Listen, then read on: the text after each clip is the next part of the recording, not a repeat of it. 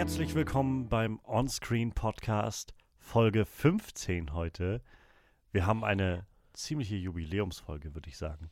Nicht nur, dass das die 15. Folge insgesamt ist, also wir haben 15 Wochen hintereinander mindestens schon gepodcastet. Das ist irgendwie ziemlich cool. Wir dürfen uns alle mal auf den, äh, auf alle mal auf die Schulter schlagen, ja.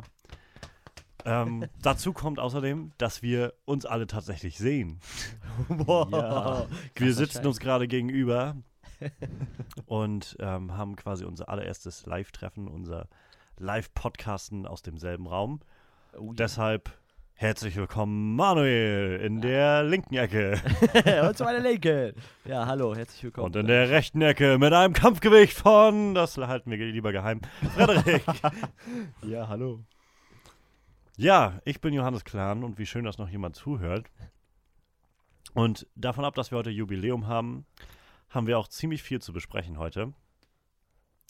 Denn dieses äh, Mal steht wieder einer der größeren Filme dieses Jahres an. Der nächste Teil Ah, im großen DC Animatic Entertainment, irgendwas E, Ex DC Extended, glaube ich. Extended ne? Universe, oh irgendwas yeah, mit E, Oh yeah. Ja. Statt es Cinematic zu nennen. Auch egal. Das große DC-Universum hat einen neuen Film herausgebracht, Suicide Squad. Und wir werden drüber reden müssen. Ja, le leider. da führt kein Weg dran vorbei. Wir werden jetzt erstmal ein bisschen gucken, wie immer, was hat uns gefallen an dem Film, was hat uns nicht so gefallen, ähm, wie ist unsere generelle Meinung. Und es lohnt sich, glaube ich, einfach mal zu ein paar Überlegungen anzustellen, wie dieses DC-Universum noch weitergehen könnte. Ähm, erst einmal vorneweg, wie immer, wie haben wir denn über den Film gedacht, bevor wir reingegangen sind? Wie war das bei dir, Manuel? Hast du, wie war dein Stand, nachdem du Batman wie Superman gesehen hast und äh, hast du irgendwie viel Hoffnung für den Film gehabt oder dich drauf gefreut? Ich hatte noch Hoffnung, bis die ersten Kritiken kamen, glaube ich. also ich habe mich echt noch drauf gefreut, weil ich fand die Trailer eigentlich doch eigentlich ganz lustig und ich habe halt mir nicht so viel äh, davon versprochen, aber ich dachte schon, ja, der wird, der wird bestimmt nicht so schlecht, der wird bestimmt schon gut. Das habe ich auch im Kino auch noch gedacht. So, ich dachte, boah, ja, komm, der Film wird bestimmt ziemlich gut. Ja, es, äh, naja, manchmal kann man nicht alles kriegen. wie, wie ist das bei dir, Frederik? Wie, mit welcher Einstellung bist du in den Film gegangen oder hast den Film wahrgenommen im Vorfeld? Ich habe immer um jeden einzelnen der DC-Filme bisher gezittert, weil ich weiß, dass das so gutes Material ist und dass man da so viel Schönes draus machen kann, weil ich mir auch unbedingt wünsche, dass es irgendwie mit dem Marvel Cinematic Universe auch mithalten kann, vielleicht sogar noch einiges besser macht und deswegen hoffe ich von Film zu Film, jetzt aber, jetzt, jetzt wird's besser. Jetzt kriegen sie es hin, jetzt haben sie kapiert, wie es läuft. Das, das war so meine, meine Hoffnung. Und dann habe ich die ersten Rezensionen gesehen und dachte, okay, naja, ähm, wer weiß, vielleicht hat ja Disney tatsächlich Rotten Tomatoes gekauft. Der Film ist eigentlich brillant. Ich, ich muss ihn mir erstmal anschauen. Das war meine Erwartung und ich hatte mich eigentlich darauf gefreut, irgendwie gut unterhalten zu werden. Also nicht auf ein Meisterwerk, aber schon auf gute Unterhaltung. Ja, ich glaube, bei mir war das alles recht ähnlich. Also, Suicide Squad, ich habe den animierten Film mal gesehen gehabt, den äh, Batman Assault on Arkham, wo es ja im Prinzip darum ging, wie die Suicide Squad in Arkham eingebrochen ist und man so Okay. ein bisschen mitbekommen hat über Captain Boomerang, Deadshot und Harley Quinn und Killer Croc und so. Und der war ziemlich gut, fand ich damals. Deshalb habe ich so gedacht, wenn sie die jetzt übernehmen, warum nicht? Ich freue mich, die zu sehen. Gerade mal Harley Quinn auch live zu sehen, ist irgendwie bestimmt was Cooles. Ja, dann kamen wir von Suicide Squad. Äh, dann kamen wir von, von Batman wie Superman, meine ich, im, im März. Und es war klar, als nächstes wird dann Suicide Squad kommen. Und äh, große Überraschung, Batman wie Superman hat mich jetzt nicht umgehauen. Im Gegenteil, ich war ziemlich enttäuscht. Und ich habe angefangen, so ein bisschen zu zittern um den Film. Also die ersten Trailer kamen dann, da habe ich gedacht, eigentlich, ich- vielleicht sollte ich mir gar nicht so viel Sorgen machen. Ich meine, das sieht doch alles ziemlich gut aus. Wir haben irgendwie ziemlich gute Schauspieler da drin. Also ich meine, Will Smith ist eigentlich ein guter Schauspieler, auch wenn er in den letzten Jahren jetzt nicht die mega Dinger gerissen hat, aber schauspielerisch ist er eigentlich immer gut. Margot Robbie gehört eigentlich immer noch zu, zu meinen, einer meiner neuen Lieblingsstars. So. Die macht in letzter Zeit so viele Filme und spielt eigentlich immer ziemlich gut.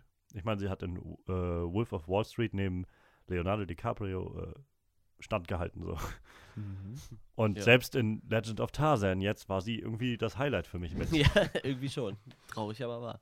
Naja, und das Ding ist nur irgendwie, je näher der Film kam, umso mehr habe ich irgendwie online gelesen und auch so von verschiedenen Kritikern bei Collider oder, oder sei es bei Schmo Snow oder so gehört, die alle irgendwo nachher meinten, ich, wir kennen, ich kenne ein, ein, zwei Leute, die irgendwie nahe bei Warner arbeiten oder sowas. Hab vielleicht nicht zu viel Erwartungen an den Film.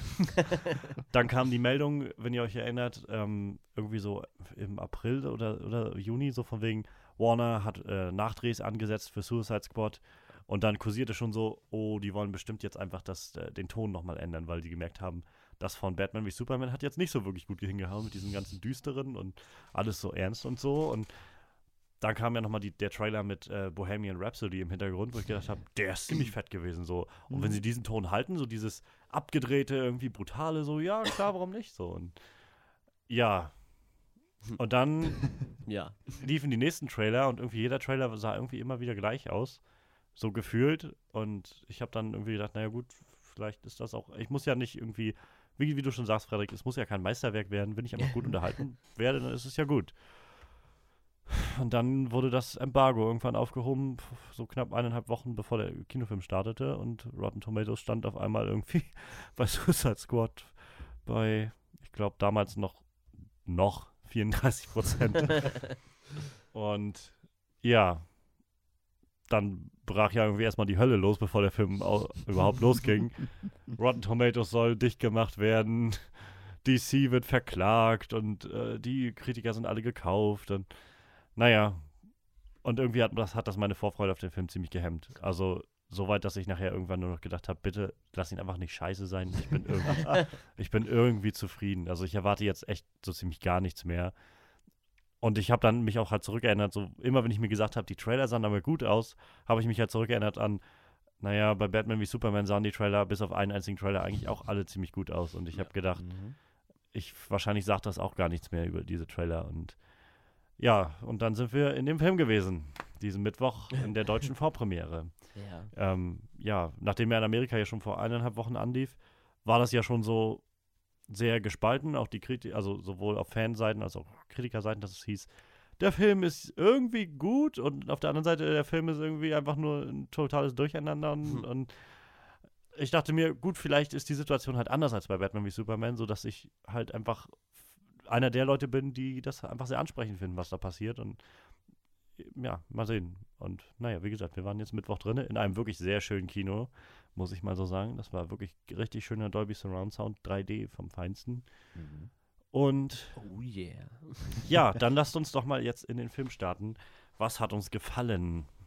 Ich bleibe jetzt erstmal gleich dran und sage, was mir als erstes gefallen hat, war so die erste halbe Stunde, der erste Akt so ziemlich, wo es halt einfach darum ging, kurz das Team einzuführen und rückblickend hat das auch nicht so wirklich funktioniert, weil irgendwie bloß zwei oder drei Charaktere wirklich eingeführt wurden von dem ganzen Team, aber das hat wenigstens funktioniert, was sie da gemacht haben. Wir haben eine schöne Einführung für Deadshot bekommen Oh ja. und Will Smith zu sehen in dieser Rolle hat mich irgendwie echt glücklich gemacht, weil der wirklich so richtig aufblüht. Ja. Weil man so mitkriegt, das ist der Will Smith, den wir sehen wollen. Dieser Actionheld Will Smith, der irgendwie die Sprüche drauf hat, so einen One-Liner mit drin hat, so wie der Will Smith von vor 20 Jahren bei Independence Day.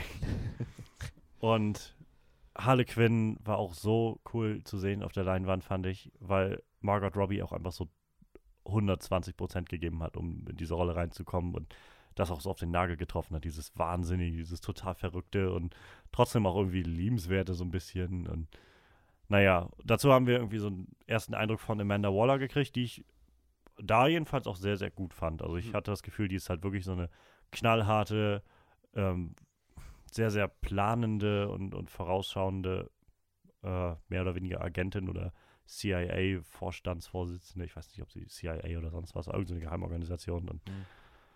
Naja, und das war eine Sache, die mir wirklich gut gefallen hat. So diese Einführung von Deadshot, Harlequin und auch Amanda Waller eigentlich. So diese Figuren haben wirklich gut funktioniert für mich in den ersten na, 30 Minuten so. Ja, Ja, ja.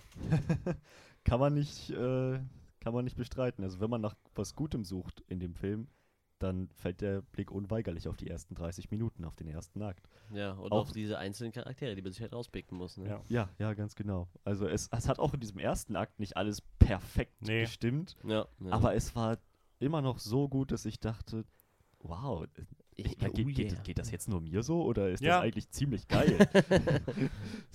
ich hatte im Hinterkopf die ganze Zeit diese, diese Reviews und die Ergebnisse bei Rotten Tomatoes und dachte, mein Gott, ich werde dann am Ende einer von diesen DC-Fans, die sagen, der Film war geil und keiner hört mir zu und ich, ich bin der, der verrückte Außenseiter. Mit der Angst hatte ich da zeitweise gelebt und also, wie du, wie du schon sagtest, dem war eigentlich nicht, nicht bei viel hinzuzufügen. Die Charaktere, einige Charaktere wurden sehr gut eingeführt, haben auch eine gute, ja, gut abgeliefert auf der Leinwand. Einige haben schon miteinander Kontakt gehabt. So. Wir haben ja gesehen, dass, äh, ich fand zum Beispiel auch über den ganzen Film hinweg die, die Verbindung zwischen Deadshot und Harley Quinn, Ja, dass es da Ja. so eine Ja, gewisse ja, Chemie ja. gegeben hat. Das war ganz nett zu sehen, das haben sie schön etabliert und aufgebaut. Naja, und ansonsten, was Plot, Kohärenz und so weiter angeht, die ersten 30 Minuten echt top, wo ich sehr viel Hoffnung hatte für den Rest des Films. der Ton hat halt auch gestimmt, fand ich in den ersten Ja. 30 Minuten. So ziemlich. Also es gab so ein, zwei kleine Fehlschritte, fand ich, wo so man das Gefühl hatte, sie, also zum Beispiel der gesamte Anfang war so, wir sehen zuerst eine Szene im Knast, das war okay, und dann kam so Cut und wir sehen Amanda Waller, wie sie dann irgendwie die, das gesamte Team vorstellt, wo man so gemerkt, also wo ich so gemerkt habe und gedacht habe, naja, sie hätten vielleicht einfach eine von beiden Szenen lassen können. So. ja. Wir Ja. hatten jetzt irgendwie nicht gebraucht, sowohl Harley Quinn und Deadshot da zu sehen, als dann nochmal in den ganzen Flashbacks zu sehen, wie sie gekommen sind und, und wer sie sind. So, es hätte eins von beiden hätte irgendwie gereicht. Entweder wir sehen vielleicht einfach alle direkt im Knast, wie sie so da sind und da vorgestellt werden, oder wir sehen dann halt, wie sie von Amanda Waller alle vorgestellt werden Ja, und kriegen darüber die Einführung in die Charaktere und hätte den Film vielleicht etwas entschlackt und ein bisschen mehr Raum gegeben für vielleicht andere Sachen zu machen. Aber mal von so einem wirklich kleinen Punkt bloß ab, war die erste, der erste Teil wirklich gut. Also der Ton hat für mich auch einfach gestimmt, weil ich nicht das Gefühl hatte, dass man irgendwie zu sehr hin und her springt zwischen tot ernst und irgendwie Mhm. alles ist düster und irgendwie hahaha, es ist alles witzig, sondern es hatte da noch so einen schön ausgeglichenen Wert und ich habe halt auch gedacht, wie du, Frederik, irgendwie, ich weiß gerade echt nicht, was die Kritiken alle meinten, ja, weil bis jetzt sehe ich noch nichts von diesem Durcheinander, das, das der Film eigentlich sein soll. Und insofern kann ich mich da jetzt, äh, konnte ich mich da halt auch nicht, äh, nicht wiederfinden in den negativen Kritiken bis dahin. Wie war das bei dir, Manuel? Was? Äh, ja, also, äh, ja, zu dem eben genannten, fand, ich fand halt über den ganzen Film so einige Charaktere, die haben halt immer wieder so ein bisschen, der Hoffnung eigentlich nicht mehr, die war halt irgendwann weg, aber die haben halt immer wieder so, so, ein, so ein kleines Licht am Ende des Tunnels gegeben halt, ne. Also neben denen, die er natürlich schon erwähnt hat, ich fand halt, äh, halt Boomerang halt immer zwischendurch mal phasenweise recht lustig, so, der hat halt Mhm. irgendwie immer den, den Witz halt reingebracht. Was die anderen halt nicht immer unbedingt so gemacht haben halt, ne, die hatten ja dann doch mehr eher so eine ernste Miene, zwar ein bisschen durchgeknallt, aber Captain Boomerang, der hat halt echt nur so die comic-mäßigen Witze da reingehauen halt. Deshalb fand ich eigentlich ganz nett. Und äh, ja, ich fand halt eigentlich auch äh, El- Diablo ganz nett. Und, weil er war ja Mhm. der so der einzige Charakter, der irgendwie eigentlich gegen die ganze Aktion war und dann Ja. so der Pazifist war, der gesagt hat, nee, ich, oder er, er macht jetzt so, ich will nicht mehr so, ich äh, bin, bin zu, zu mächtig so und das, das, ich habe da keinen Bock drauf so. Und das fand ich, das hat so den Film irgendwie ein bisschen aufgelockert so. Das war so der Gegenpol zu den anderen, die direkt so, ja klar, äh, Leute abknallen und so und äh, Geheimnis so sind wir direkt dabei. Mach, Chaos, Ja, ja. Ist, Chaos ist super so. Und er dann so, nee, komm, ich habe eigentlich überhaupt keinen Bock mehr da drauf so. Ich, äh, das ist zu gefährlich für alle anderen so. Obwohl man ja sagen muss, direkt dabei ist vielleicht auch ein bisschen übertrieben. Sie, ihnen wurden Bomben in den Nacken gepflanzt. Ja, ja, okay, okay, aber, aber die waren auf jeden Fall mehr so, ja, Naja, okay, die haben dann komm. gesagt, okay, dann machen wir das jetzt so. Ja. Und er hat immer gesagt, nee, komm, und er hält, hält sich ja auch echt äh, aus vielen Kämpfen einfach raus, bis sie ihn dann mal ein bisschen provozieren Ja. halt. Ausgerechnet er. Als ich die Trailer gesehen habe, dachte ich, mein Gott, das ist der garantiert der gestörteste von den allen. Ja, ja, ja, Ja. ja, ja, ja, ja, stimmt. Ja, die, in den Trailern haben wir halt auch echt wenig Eindruck von ihm bekommen. So, Ja. Außer dieses, Ja. na komm schon, komm schon, zeig's Ja, mir so ja. ungefähr. Dann, aber ich habe halt auch immer die ganze Zeit gewartet, irgendwie, während der Film so anlief, so, was ist eigentlich mit Diablo? So, was was Ja, kommt, kommt ja. da jetzt? Der explodiert bestimmt gleich so ungefähr.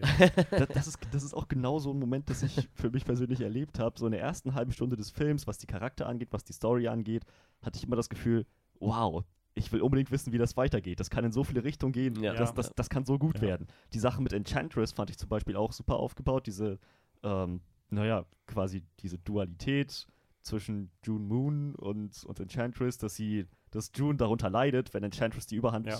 nimmt und dass sie das auch nicht mehr lange aushält, so auf Dauer. Das, das war halt so eine Sache, wo ich dann dachte, ja, das, darauf kann man aufbauen. Das, das, ich will sehen, wie diese Entwicklung weitergeht. Ja. Das, das ist so ein Gefühl, das ich, naja, hauptsächlich wegen, während dieses ersten Aktes hatte. wo Ja, ja, auf jeden hatte. Ja. Was mir halt noch auch noch sehr gut gefallen hat am Anfang, ähm, war zum einen direkt in die Geschichte mal von, äh, von Deadshot zum Beispiel reingegangen, zum einen diese Beziehung mit seiner Tochter zu sehen, Mhm. was er Mhm. da, also halt seinen Hintergrund zu bekommen und dass er einen Hintergrund bekommen hat, war auch sehr gut. Dass er, dass man gesehen hat, er hat eine Tochter, die Mutter ist irgendwie nicht fähig, sich um irgendwas zu kümmern. Ja. Ähm, und er tut halt einfach sehr vieles für seine Tochter und, und will halt, dass, der, dass es der gut geht. So. Dazu fand ich die Batman-Szene halt auch ziemlich gut gemacht. So wie Batman dann aufgetaucht ist und ihn festgenommen Mhm. hat.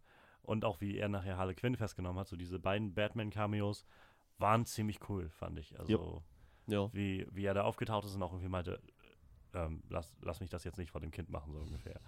Komm schon. Und äh, naja, und ihm dann trotzdem irgendwie einen auf die Mütze geben musste. ähm, das war ziemlich cool und, und noch cooler eigentlich dann die Harley Quinn-Szene, wie er dann Joker und Harley verfolgt hat in dem Ja. Auto. Naja.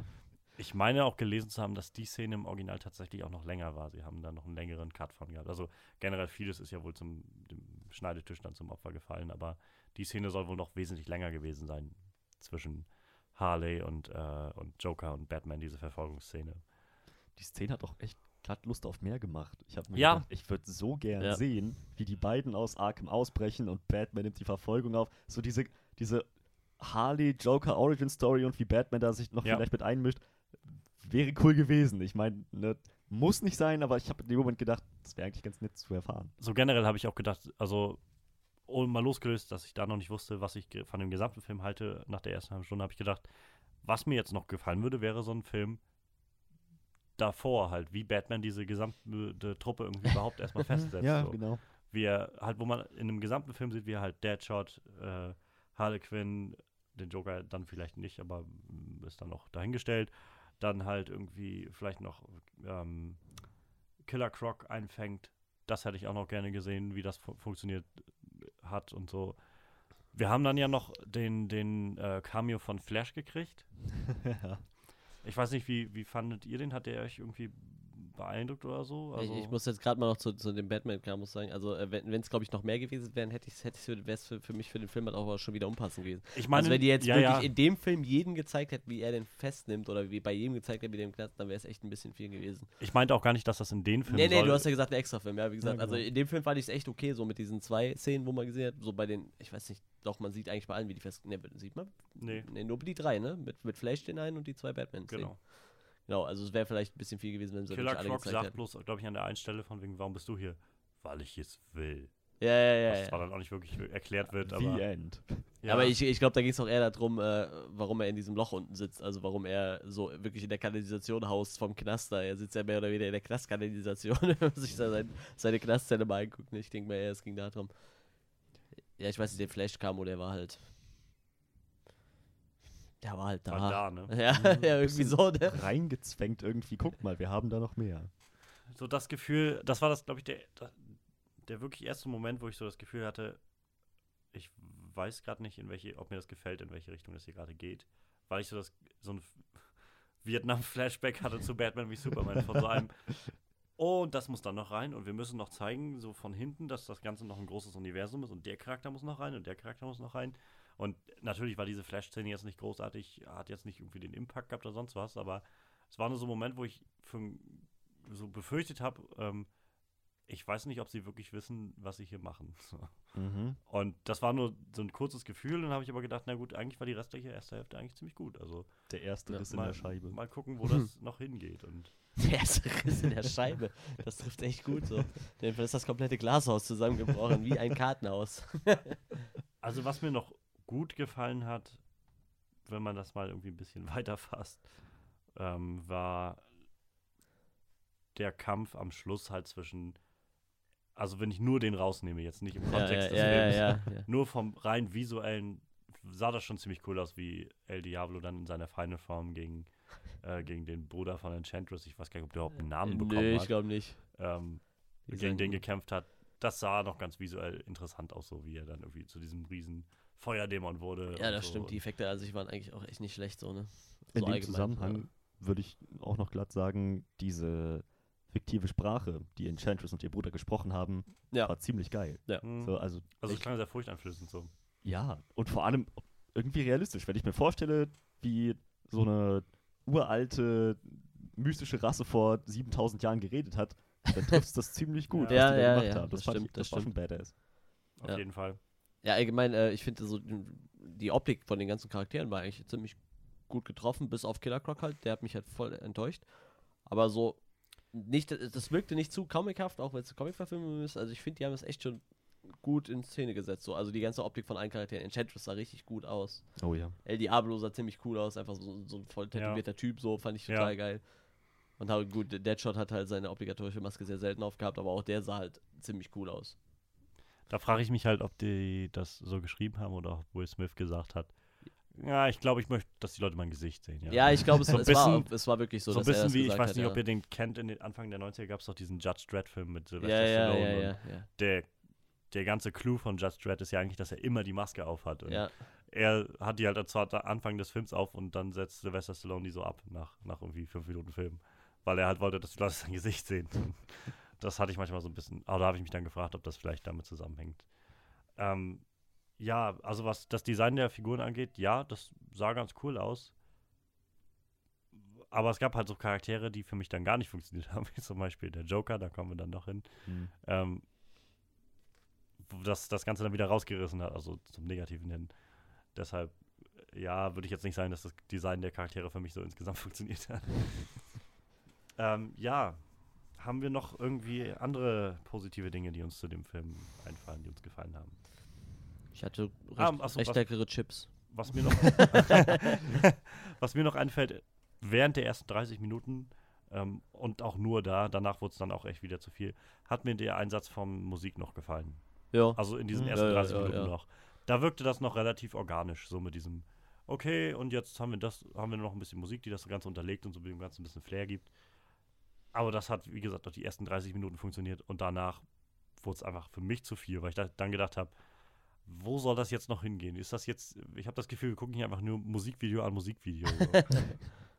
Und jetzt kommt Eminem und jetzt kommt noch Spirit in the Sky und äh, alles das wirkte irgendwann so reingequetscht auch wieder und so.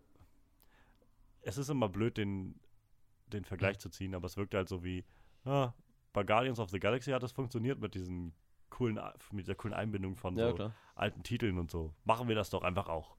Immer wenn's, wenn wir das irgendwie hinkriegen und ja. Ja, das stimmt schon, das stimmt schon. Vielleicht gerade der- hat man das deshalb gemacht, weil es halt bei dem Film voll funktioniert hat. Ich meine, der, der Soundtrack ist ja auch echt äh, verkaufszahlenmäßig richtig Ja. gut abgegangen nachher. Also, Und der ist, war ja vor allem auch irgendwie ein wirklich zentraler Bestandteil klar. des, der gesamten Story Ja. von Guardians. der Awesome Mix. Naja. Ja, also ich bin auch tatsächlich dann, glaube ich, jetzt am Ende mit den positiven Sachen. Dito. Ja, ja. Ja, das stimmt schon.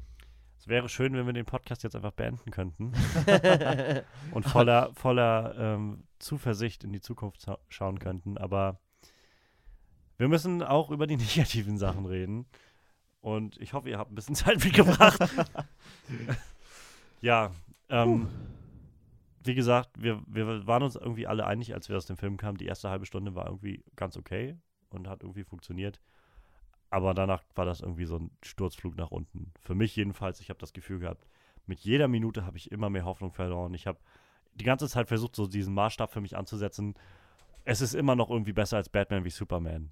Also ich irgendwie finde ich es immer noch unterhaltsamer als Batman wie Superman. Und dann war der zweite Akt rum und ich habe gedacht, was zur Hölle machen sie jetzt? Jetzt, jetzt fangen sie an, irgendwie die Story nochmal irgendwie ganz anders aufzuziehen und der Joker ist weg und das macht irgendwie, warum war er überhaupt da? Und jetzt kriegen sie eine neue Mission und warum ist Amanda Waller auf einmal da? Und äh, der ganze Film wirkte total zerrissen irgendwie für mich im, im Großen und Ganzen. Ab der ersten halben Stunde hatte ich das Gefühl, es gab so ein paar Stellen, die hatten Cuts, die waren, wo man gemer richtig gemerkt hat, da fehlt irgendwie gerade eine 10 Minuten Film oder so. Ähm, dieser Moment, als Enchantress ähm, ausgebrochen ist, war das so ein.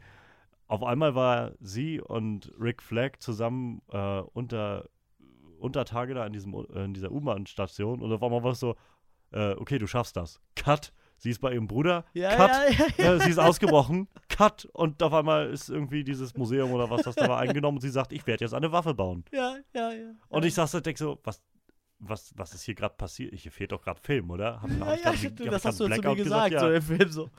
Ich haben, haben wir hier irgendwie ein Stück Film verloren? So? haben die jetzt hier irgendwas weggeschnitten? So?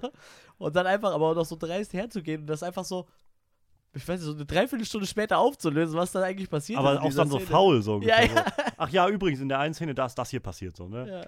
Und selbst das war ja nur so 20 Sekunden mal kurz zeigen. Ja, sie ist abgehauen und dann war sie ja da. Und ja, und deshalb im Großen und Ganzen, wir werden jetzt gleich nochmal auf die Details kommen, aber im Großen und Ganzen war das größte Problem für mich, dass der Film so unfassbar zerrissen war. So in sich, weil man gemerkt hat, und ich gebe da persönlich sehr stark, glaube ich, Warner die Schuld, weil ich glaube, dass Warner Brothers, und ich kann es auch ein Stück weit nachvollziehen, weil die nach Batman wie Superman echt gedacht haben, wir müssen echt irgendwas anders machen, so. Was auch irgendwie stimmt, aber dass sie dann anfangen zu sagen, okay, weißt du was, David Ayer, du musst jetzt in sechs Wochen dein Skript für Suicide Squad schreiben, ähm, mach dich mal besser ran, weil dann fängst du an zu drehen und dann sagen, gut, du hast jetzt deinen Cut abgeliefert, wir schnibbeln da noch mal ein bisschen drin rum, wir wollen dann noch, machen noch ein paar Nachdrehs, dass es ein bisschen witziger wird alles und Ja. genauso fühlte sich das an. Wir hatten ein paar Szenen, die halt ein bisschen ernster waren, die, oder was ein bisschen ernster, die ziemlich düster waren die ganze Ja, Zeit. klar. Und dann so kam so eine Szene, wo sie irgendwie sich einen One-Liner nach dem anderen um die Ohren gehauen haben, wo man auch irgendwie lachen konnte, aber, aber wo, wo ich nach, dem, nach Ja. der dritten Szene, die so kam, immer gedacht habe, ich weiß gerade nicht, ob ich das noch wirklich witzig finde, Ja, weil, weil mich das so wieder total rausreißt aus dem ganzen Film. Und wie du sagst, also Captain Boomerang, die Sprüche waren sehr gut, aber es war ja, so ein, ja. man hatte wirklich das Gefühl, er war eben nur genau deshalb reingebracht worden, Ja, so, damit er halt ab und an diese lustigen Sprüche so reinwirft und Ich selbst glaube, die haben hätte, auch nicht immer funktioniert. ja, so. ich glaube, man hätte das auch in einem ernsten Film ein bisschen anders verpacken können. So. Ja, Also auch, ja. dass er trotzdem seine lustigen Momente hat halt, aber dass es halt irgendwie mehr in, in, in reinpasst. Ein bisschen schwärzer noch vielleicht der Humor oder so. Dann hätte der mit Sicherheit auch seinen Humor in einem ernsten Film unterbringen können, aber na, war halt nicht so. Man hätte einen konsistenten Ton schaffen müssen. Ja, ja, ja.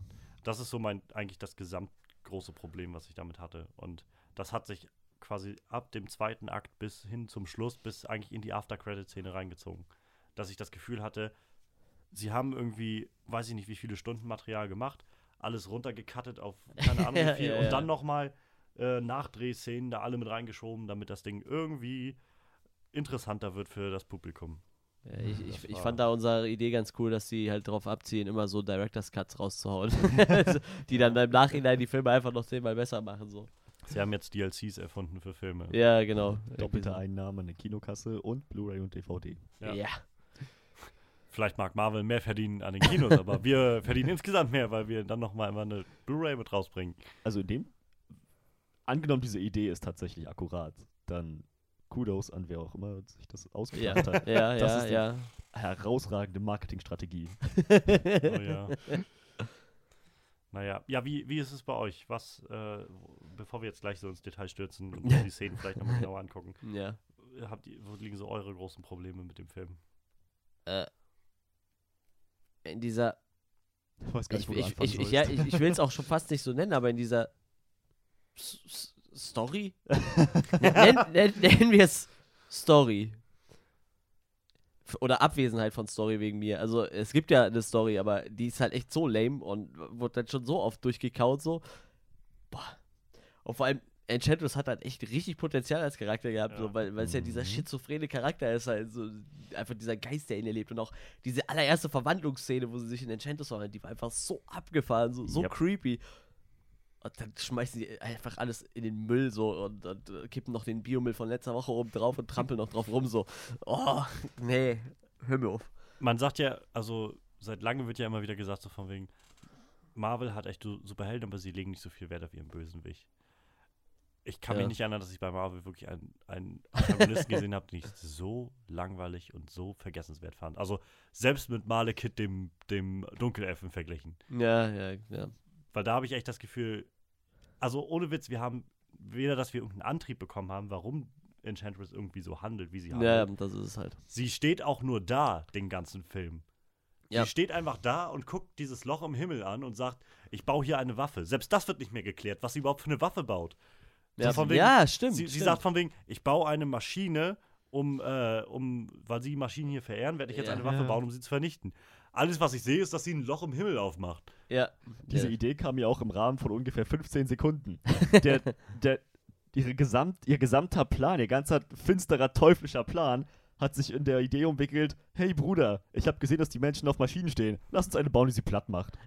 Und äh, das, das war es im Prinzip. Ja. Das war die Geschichte, warum sie die Welt wie vernichten will.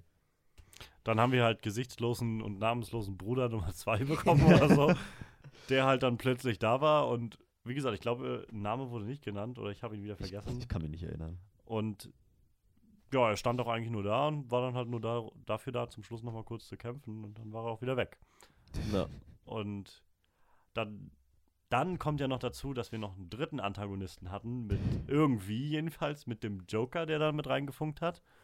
Und noch einen vierten Antagonisten mit Amanda Waller, die irgendwie auch nicht ganz koscher war. ja, ja, ja. Und alles das in dem Film, wo, wo vor einem Jahr auf der Comic-Con David Ayer auf die Bühne kam und hat gesagt, Marvel schön und gut, wir haben die besten Bösewichte.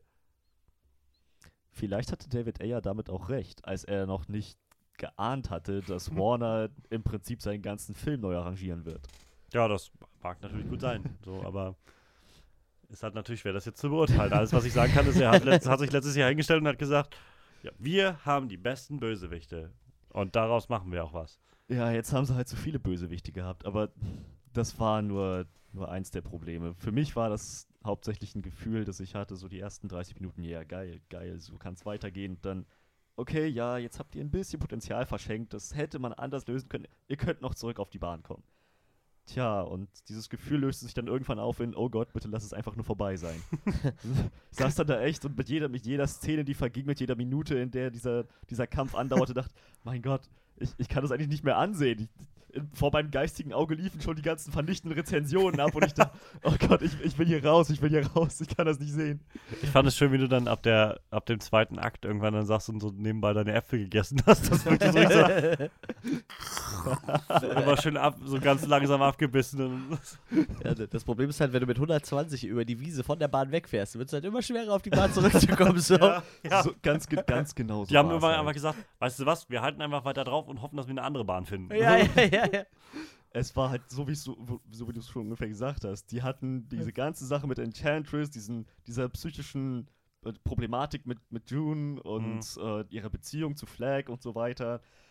Das haben sie einfach weggeschmissen. Und Enchantress, dieser, dieses uralte mystische Wesen mit unglaublicher Kraft.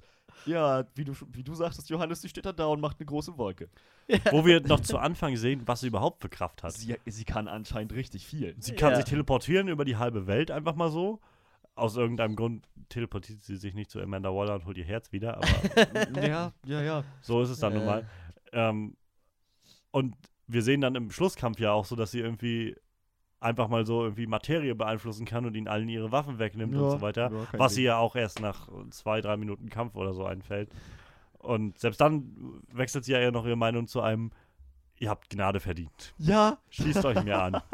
So auch genauso wie ihre Idee, die Maschine zu bauen, komplett aus dem Nichts und Ja. ohne jegliche Motivation vorher. Warum sollte sie das tun? Hat mich sehr erinnert, muss ich jetzt mal die Brücke schlagen, an die Szene in Independence Day, als dieses Ex-Machina-Maschinen-Alien Ja. aufgetaucht hat und gesagt hat, wisst ihr was, ich habe ein Team zusammengestellt, das die Aliens bekämpft und ihr seid jetzt Teil davon. Super. Vor allem ist ja auch irgendwie die Frage mit diesem. Also, entweder ist ihr Plan jetzt eine Waffe zu bauen und alles zu vernichten, oder ist ihr Plan jetzt irgendwie eine neue Gesellschaft aufzustellen und irgendwie die alten Wesen zu oder irgendwas. Und Das weiß keiner so genau. Das Lustige ist ja auch so, ihr Herz ist ja quasi ihre einzige Schwäche, Schwäche bis ihr Bruder kommt. Dann ist das Herz scheißegal. So, Ja, oh, genau. Bruder, hilf mir. Alles klar, er schnippt so im Finger. Gut, jetzt können wir auf das Herz auch scheißen. Okay. ähm, ja. Und am Ende wird sie halt wieder durch ihr Herz vernichtet. So, okay. Da war der Bruder aber nicht mehr da. ja, ja, wahrscheinlich. Stretchman nur, Ende. das, Mhm. ja, das ist nur dieses, äh, dieses Bruder-Schwester-Verhältnis, was sie am Leben hält. Ja, ja, na klar. Bullshit. Bullshit. Liebe ist die Antwort. ja, ja, ja. It's love, Tars. Ah. Naja, aber gut, ja, Enchantress haben sie, meinetwegen, abgesehen von diesem Plothost, was ihr Herz anging, sie haben sie auch als den Hauptbösewicht komplett Ja, ja. verfehlt. Als der Ja. Hauptantagonist kam sie überhaupt nicht rüber letzten Endes. Sie kam ja auch kaum vor. Ja, genau, es war, es war alles wichtiger. Nachdem sie angefangen hatte, schon ihre tödliche Weltvernichtungsmaschine zu bauen, war buchstäblich alles wichtiger, als sie zu bekämpfen. Da musste das Team durch die Stadt geführt werden, Jokers Team musste bekämpft werden, Amanda Waller musste gerettet werden. Alles. Ganz am Ende ist ihnen eingefallen, ach ja, da ist ja noch dieses Monstrum, das im Prinzip die ganze Menschheit vernichten könnte. Das auch schon irgendwie Ja. seit gefühlten sechs Stunden daran arbeitet, aber Ja, ja. Hey. Die, die haben auch, glaube ich, die Wolke zu jedem Zeitpunkt gesehen am Horizont. So, Ja, ja. Da, da, das kommen wir noch, das passiert noch. Ja, ja, ja. generell habe ich nicht verstanden, der Auftrag, den, also diese Taskforce wurde am Anfang des Films begründet mit einem, wir, falls wieder so ein Metawesen kommt, brauchen wir andere Metawesen, um irgendwie dagegen, was dagegen zu halten. Zum einen besteht die, die Suicide Squad zum Großteil einfach nur aus Menschen, die einfach ein bisschen was können. Aber selbst das war jetzt, also Deadshot, klar, irgendwie herausragend, aber Harley Quinn, beim besten Willen, die ist einfach nur durchgeknallt Ja. und kann halt mit einer Waffe umgehen. Ja. Aber das äh, effektiver ist es vielleicht Soldaten haben, die mit Waffen umgehen können. Ja, nur meine das Meinung. stimmt. Ähm, dann haben wir Captain Boomerang. hey, der hat einen Bumerang. Wow, er kann in Gebäude einbrechen. ja. Wir haben ein, mein, meinen absoluten Lieblingscharakter aus dem DC-Universum gekriegt. Slipknot. Und weißt du, der kann, der kann nicht mal gute Metal-Songs schreiben, so weißt du? mit, mit einer Einführung von. Ach, übrigens, das ist Slipknot, der wird jetzt dabei sein, der kann gut klettern. Ja, ja, Und- ganz genau. Und ohne zu übertreiben, eine Szene später taucht er auf und es ist ein von Captain Boomerang. Willst du abhauen? Klar. Flupp, er, er schießt sich an die Wand und zieht sich hoch und sein Kopf explodiert. Und jeder Hm. wusste, okay, die haben ein, eine Bombe im Hals.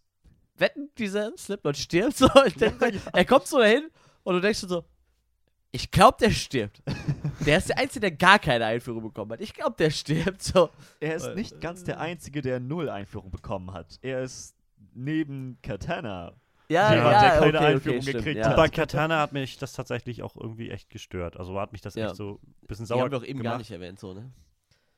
Ja, der Film hat sie auch kaum erwähnt. Das Ja, war- ja, ja, ja. Naja, Genau wie der Film. aber das Ding ist halt bei Katana, dass ich den Charakter eigentlich sehr cool fand im Film, weil ich das Gefühl hatte von, da hätte man echt was draus basteln können. So. Ja, ja. Ja, Und gerade auch dieses Ding mit dem Schwert, was irgendwie Seelen einfängt oder sowas, das finde ich als Idee unglaublich cool. Nur muss man das irgendwie etablieren, jedenfalls mehr mit, als mit einem. Das ist übrigens Katana, meine rechte Hand. Legt euch nicht mit mir an, sie hat ein Herz, mit dem man Seelen fängt. The Und alle sagen, okay, gut, dann, dann ist das so. Dagegen ist nichts einzuwenden. Und das ist halt so das, das nächste Ding, wo man dann wieder merkt, dass alles so unglaublich kurz geschnitten ist, weil einfach Charaktere so völlig runterfallen. So. Ich meine, Killer Croc sagt im ganzen Satz, äh, im ganzen Film vielleicht zehn Sätze oder so. Acht davon sind absolut lächerlich für Killer Croc. Oh ja. Wenn Ja. man sich vorstellt, was das für ein Charakter ist, wie Ja. er schon, ich meine, ich habe keine Comics, oder doch, ich habe einen Comic mit ihm gelesen, da war er ziemlich cool.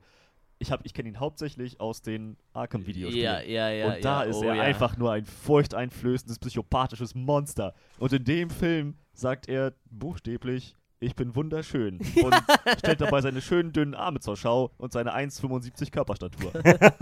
Ich glaube, also ich glaube, der Schauspieler wird schon so um die zwei Meter groß sein, oder sagen wir mal 1,90, aber es wirkt halt echt immer noch lasch für Killer Croc, verdammte Scheiße. Der hat überhaupt keine Bewandtnis in dem Film, außer dass er einmal irgendwie so, so ein Vieh durch die Luft schmeißt oder was, keine Ahnung. Oder schmeißt er Enchantress durch die Gegend. Er Ich schwimmt halt dahin und bringt die Bombe an, ja? Ja, Ja, schwimmen kann er ja, scheinbar. Also schwimmen ist scheinbar voll okay. So. Deshalb war er auch in dem Team wahrscheinlich dabei. ja, ja, ich habe übrigens gelesen, dass. David eher vor, äh, vor- davor überlegt hat, diesen, diesen sprechenden äh, Hai einzubringen.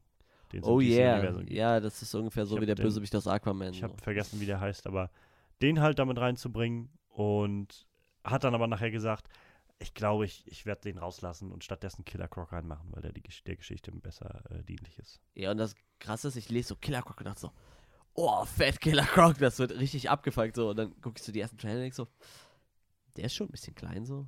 Da, da hat man ihn halt noch nicht oben ohne gesehen so, aber das ist mir jetzt schon aufgefallen mit seinem Hoodie, dass er irgendwie echt ein bisschen klein wirkt. Ich mag auch den Schauspieler, der ihn gespielt hat, total gerne, aber der ist halt zu klein. Das Ding ist halt aber auch, also ich meine, ich habe die Arkham Games nicht gespielt, ich habe den in den Comics auch noch nicht erlebt, aber wenn ich Killer Croc höre, beim besten Willen, dann stelle ich mir was anderes vor als ein, einfach nur einen Typen, der ein paar Schuppen hat und ein bisschen spitze Zähne. Und Ja. das war alles, was wir in diesem Killer Croc hatten. Ja. Ich meine, also, er hat halt wirklich einfach nur so ein relativ humanes Gesicht, aber mit halt so einem total abgefuckten Gebiss und halt. Und seine im- impulsante Größe macht's halt eigentlich aus. Ne? Und nicht mehr die hatte. In dem Fall war es halt echt nur so ein Typ mit Schuppen und halt einem merkwürdigen Gebiss. mit äh, interessanten Zähnen. Ja, das, äh, ja. Ja, ganz genau.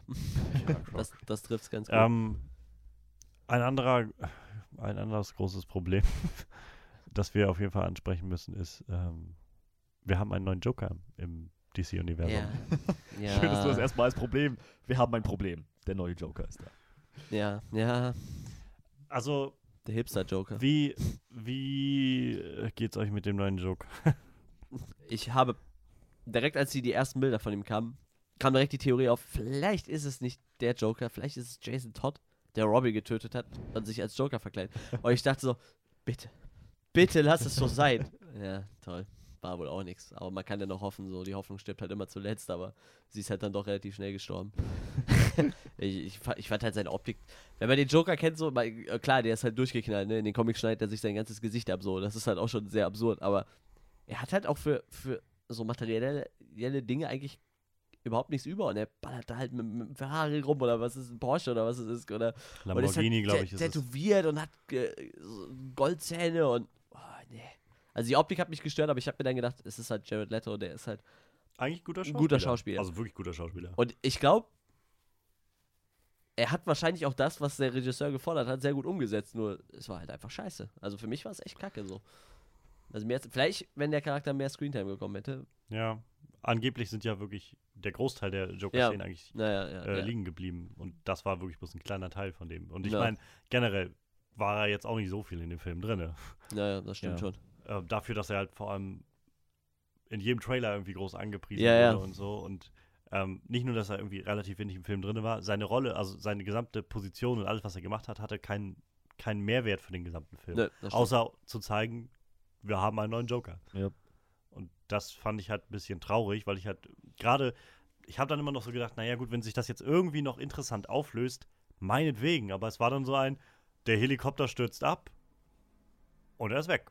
Ja. Gut. dann hätten, Gut, jetzt können wir, können wir endlich dann zu diesem, zu Enchantress gehen. Dann. dann hätten sie den vielleicht wirklich nur in der Endszene bringen sollen. Ja, genau, Ja, genau. ja. Das hätte eigentlich Das gereicht. wäre richtig geiler Teaser gewesen, Ja. glaube ich. diese ganze Flucht, versuchte Fluchtszene von Harley, die durch den Joker zustande gekommen Ja. ist, war komplett sinnlos. Sie ist vom Dach gesprungen in der einen Minute, drei Minuten später lag sie wieder unten auf dem Auto und ihre Teamkollegen kommen an. Oh hey, du bist ja doch nicht weg. Schön dich zu sehen. Komm, auf geht's, geht weiter. Keiner hat mal irgendwie ge daran gedacht zu fragen, ähm, du hast uns gerade im Stich gelassen. Du hast Ja. uns gerade alle Stinkefinger gezeigt quasi. Und gesagt, hey Leute, ich bin weg, ich verpiss mich. Ja. Und das nächste, was ich dann nämlich gedacht habe, war auch, äh, dieser komische Doktor, den der Joker da mitgenommen hat, hat ja dann per Funk da irgendwie ihre Bombe deaktiviert.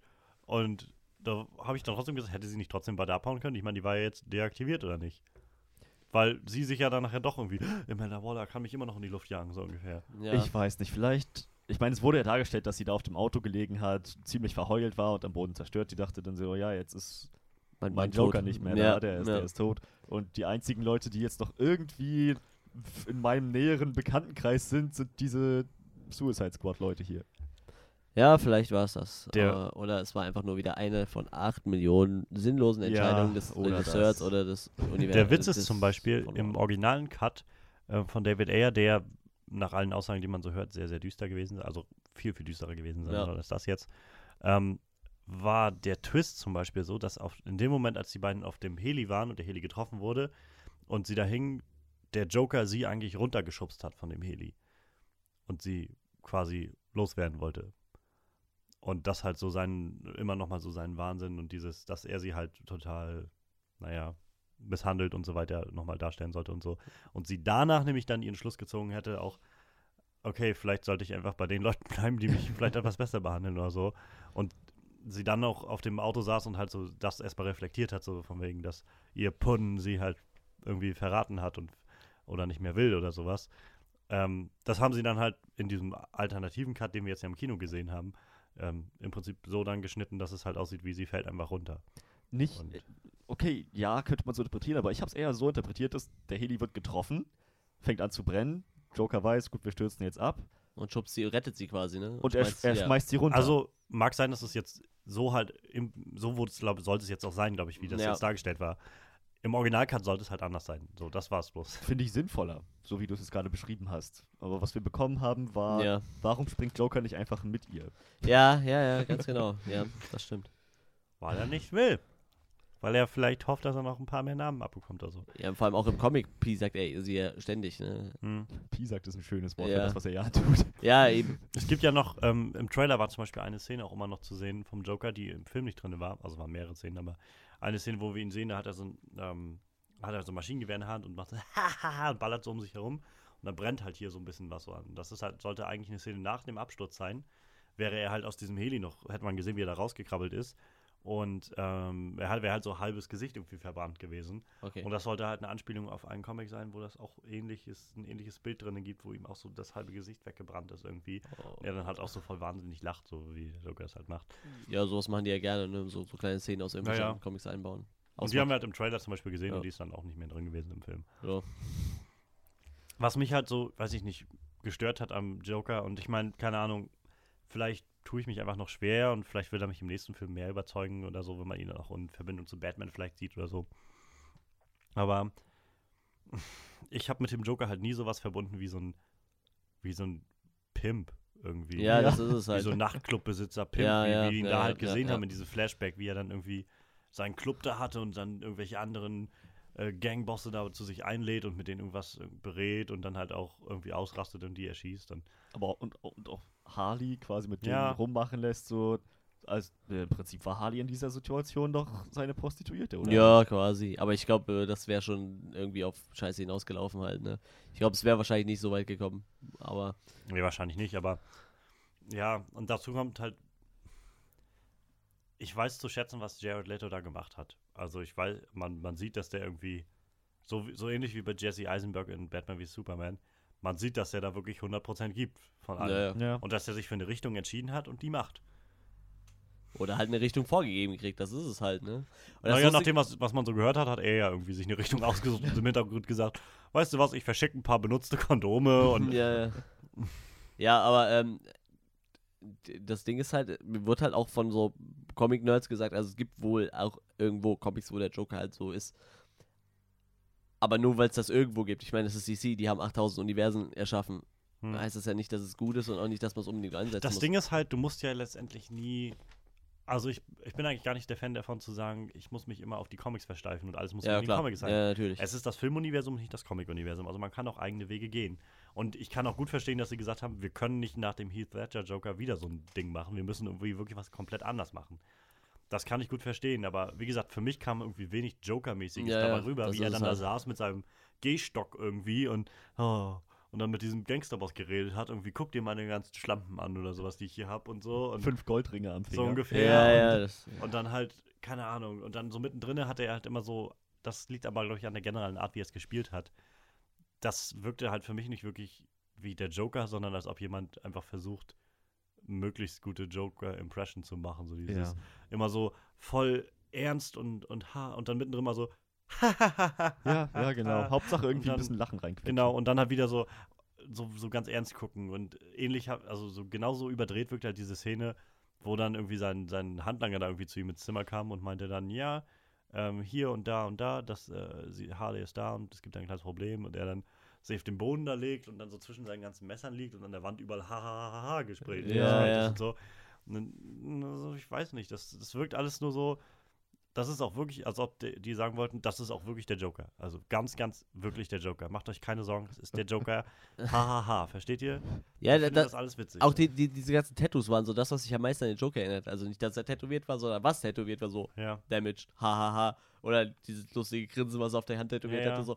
Das waren halt so typische Joker-Sachen, halt nur nicht in Tattoo-Form, weißt du? Das hätte ich gerne im Charakter gesehen halt, ne? Und ich meine, die haben ja schon mal geschafft, zwei komplett unterschiedliche Joker zu etablieren. Also sowohl der Jack Nicholson Joker als Ja. auch der Heath Ledger Joker sind beide super genial und obwohl die grundverschiedene Typen sind irgendwie.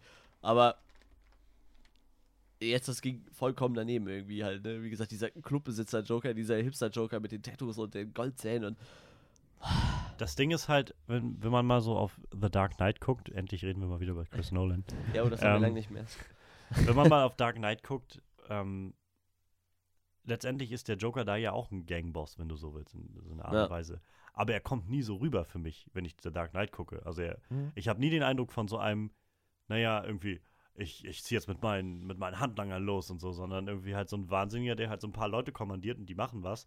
Und dann ist das gut, aber nicht so ein, so ein Nachtclubbesitzer halt. ne? Ja, ja. Er macht halt auch viel im, im Alleingang in The Dark Ja, Knight. ja. Ganz auf eigene Faust. Ja. Und ja, irgendwie hatte ich das Gefühl halt nicht. Wo ich dann halt auch so gedacht habe, irgendwie, was sind das für Handlanger, die er da hat?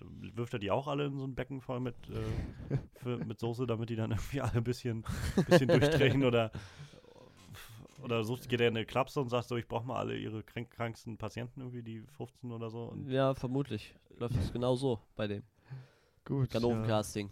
Ich hole mir die Beklopptesten aus der Klapse und dann so ist das ungefähr, gut. ja. Das ist halt das, was mich bei dem Joker irgendwie, also was mir, mich daran gehindert hat, auf den Joker wirklich einzuspringen. Ja, ja, dazu ja, kommt halt, dass er irgendwie echt wenig im Film drin ist und dann noch wenig zu tun hat bei dem, was er macht. Ich fand ja, wenn sie schon mal dabei waren, Deadshot und Harley Quinn so, gut, so, so eine gute Hintergrundgeschichte zu geben, dann hätte man den Joker auch so in der Form drin lassen können, zu sagen, er ist Teil ihrer Origin Story, Hm. ihres Hintergrunds. Dass gezeigt wird, wie sie durch seinen Einfluss langsam den Verstand verliert. Ja. und Ja, Harley Quinn ja, wird. ja, klar. Dass es Teil alles ist dieses ersten Aktes, wo ihr Hintergrund ein bisschen erklärt wird. Hm.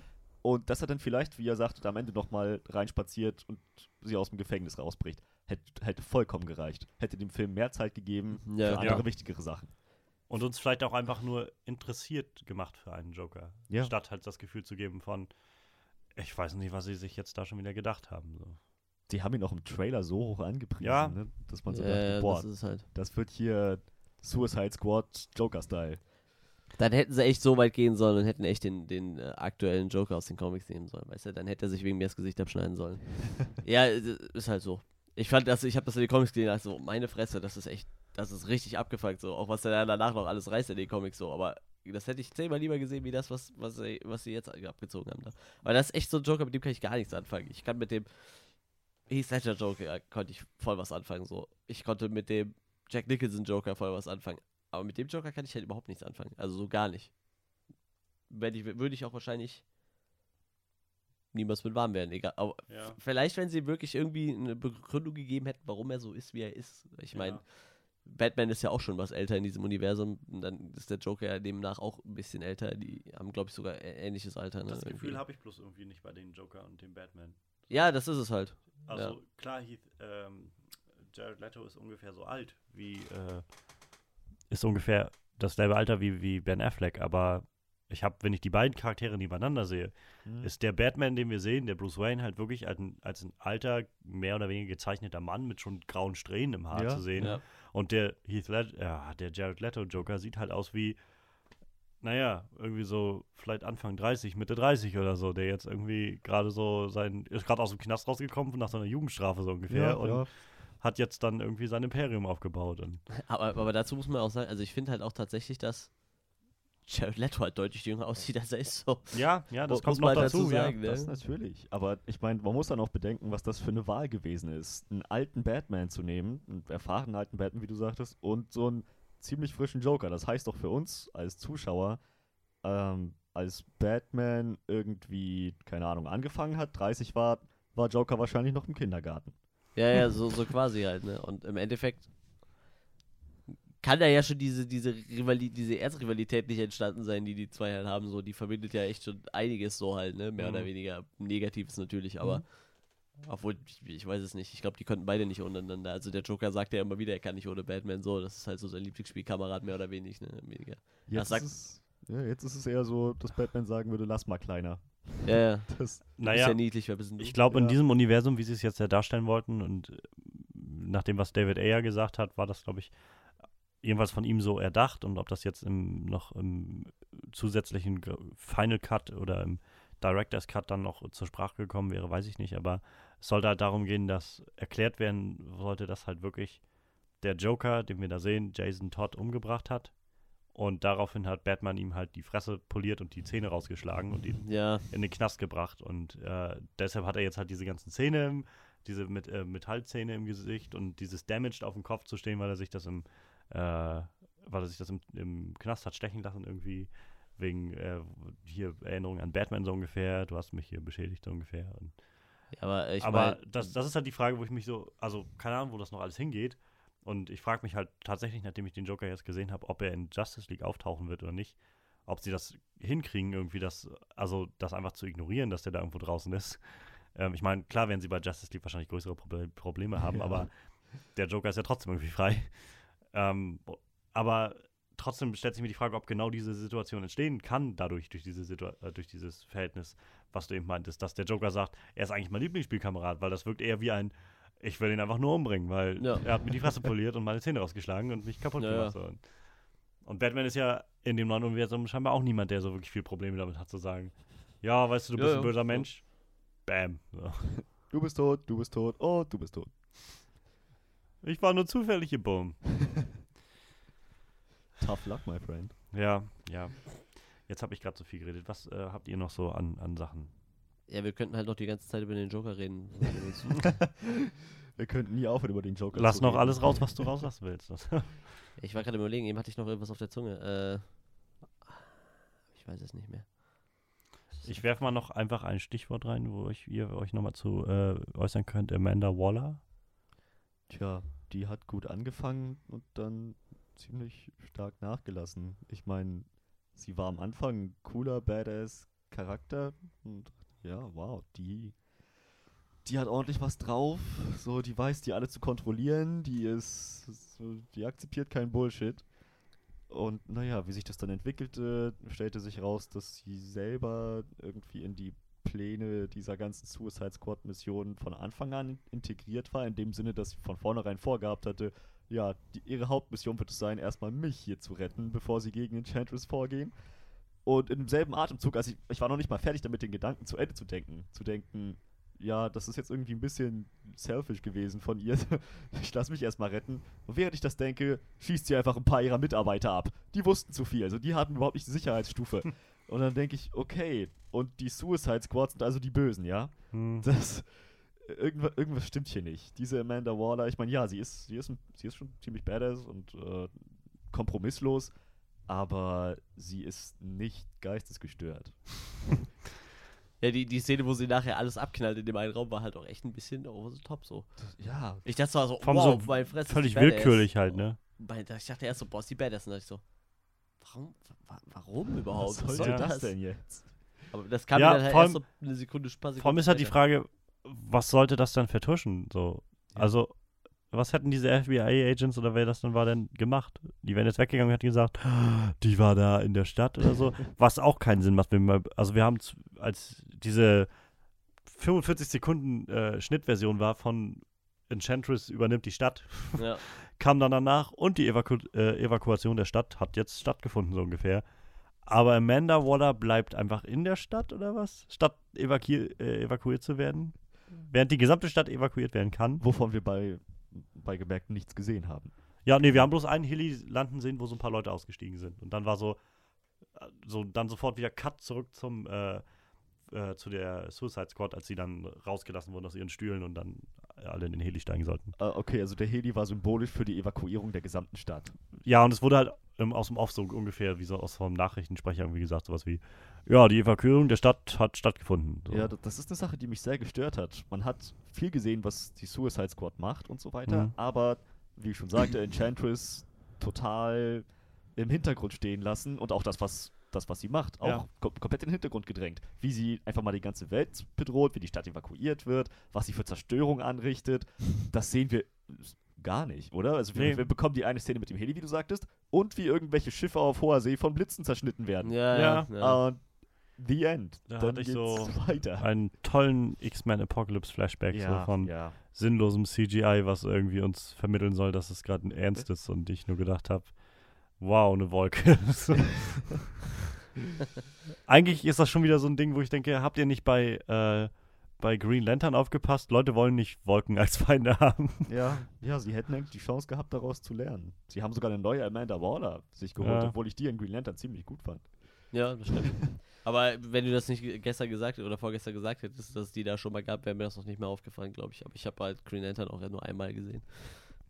Na, vielleicht wollen sie sich einfach so weit wie möglich von Green Lantern Ja, distanzieren. ja das denke ich auch. Ja, vermutlich. Das kann ich schon- vermutlich. das kann ich ja, schon ja, verstehen. Ja. Das Ding ist halt, was du gesagt hast, Frederik, irgendwie, es ist ein Film und statt irgendwie immer nur zu sagen, was passiert, sollten sie vielleicht einfach zeigen, was passiert. ja, das ist es Statt halt. zu sagen, sie ist abgehauen, sie, äh, Enchantress konnte sich befreien, sollten sie vielleicht einfach zeigen, was passiert. Ganz genau. Statt zu sagen, sie übernimmt gerade die Stadt und macht irgendwie alles kaputt, sollten sie das zeigen. So, und das ist halt irgendwie, das ist halt, glaube ich, ein großes Problem in dem Film gewesen. Und ähm, gleich, in die gleiche Ebene oder in die gleiche Spur schlägt halt ein Punkt, der mich halt sehr gestört hat, während ich halt viele Charaktere aus der Suicide Squad gut fand. Und ich fand, man hat gemerkt, Will Smith war halt irgendwo der Angelpunkt der ganzen Geschichte, zusammen mit Margot Robbies Charakter ähm, und Ric Flair dann halt als irgendwie der Außenstehende, der die so ein bisschen motiviert und, und angetrieben hat oder dann zum Schluss irgendwie, naja, dem sie geholfen haben.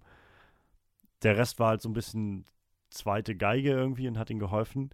Aber was mir am meisten gefehlt hat, war halt irgendwie zu sehen, wie die als Team zusammenwachsen.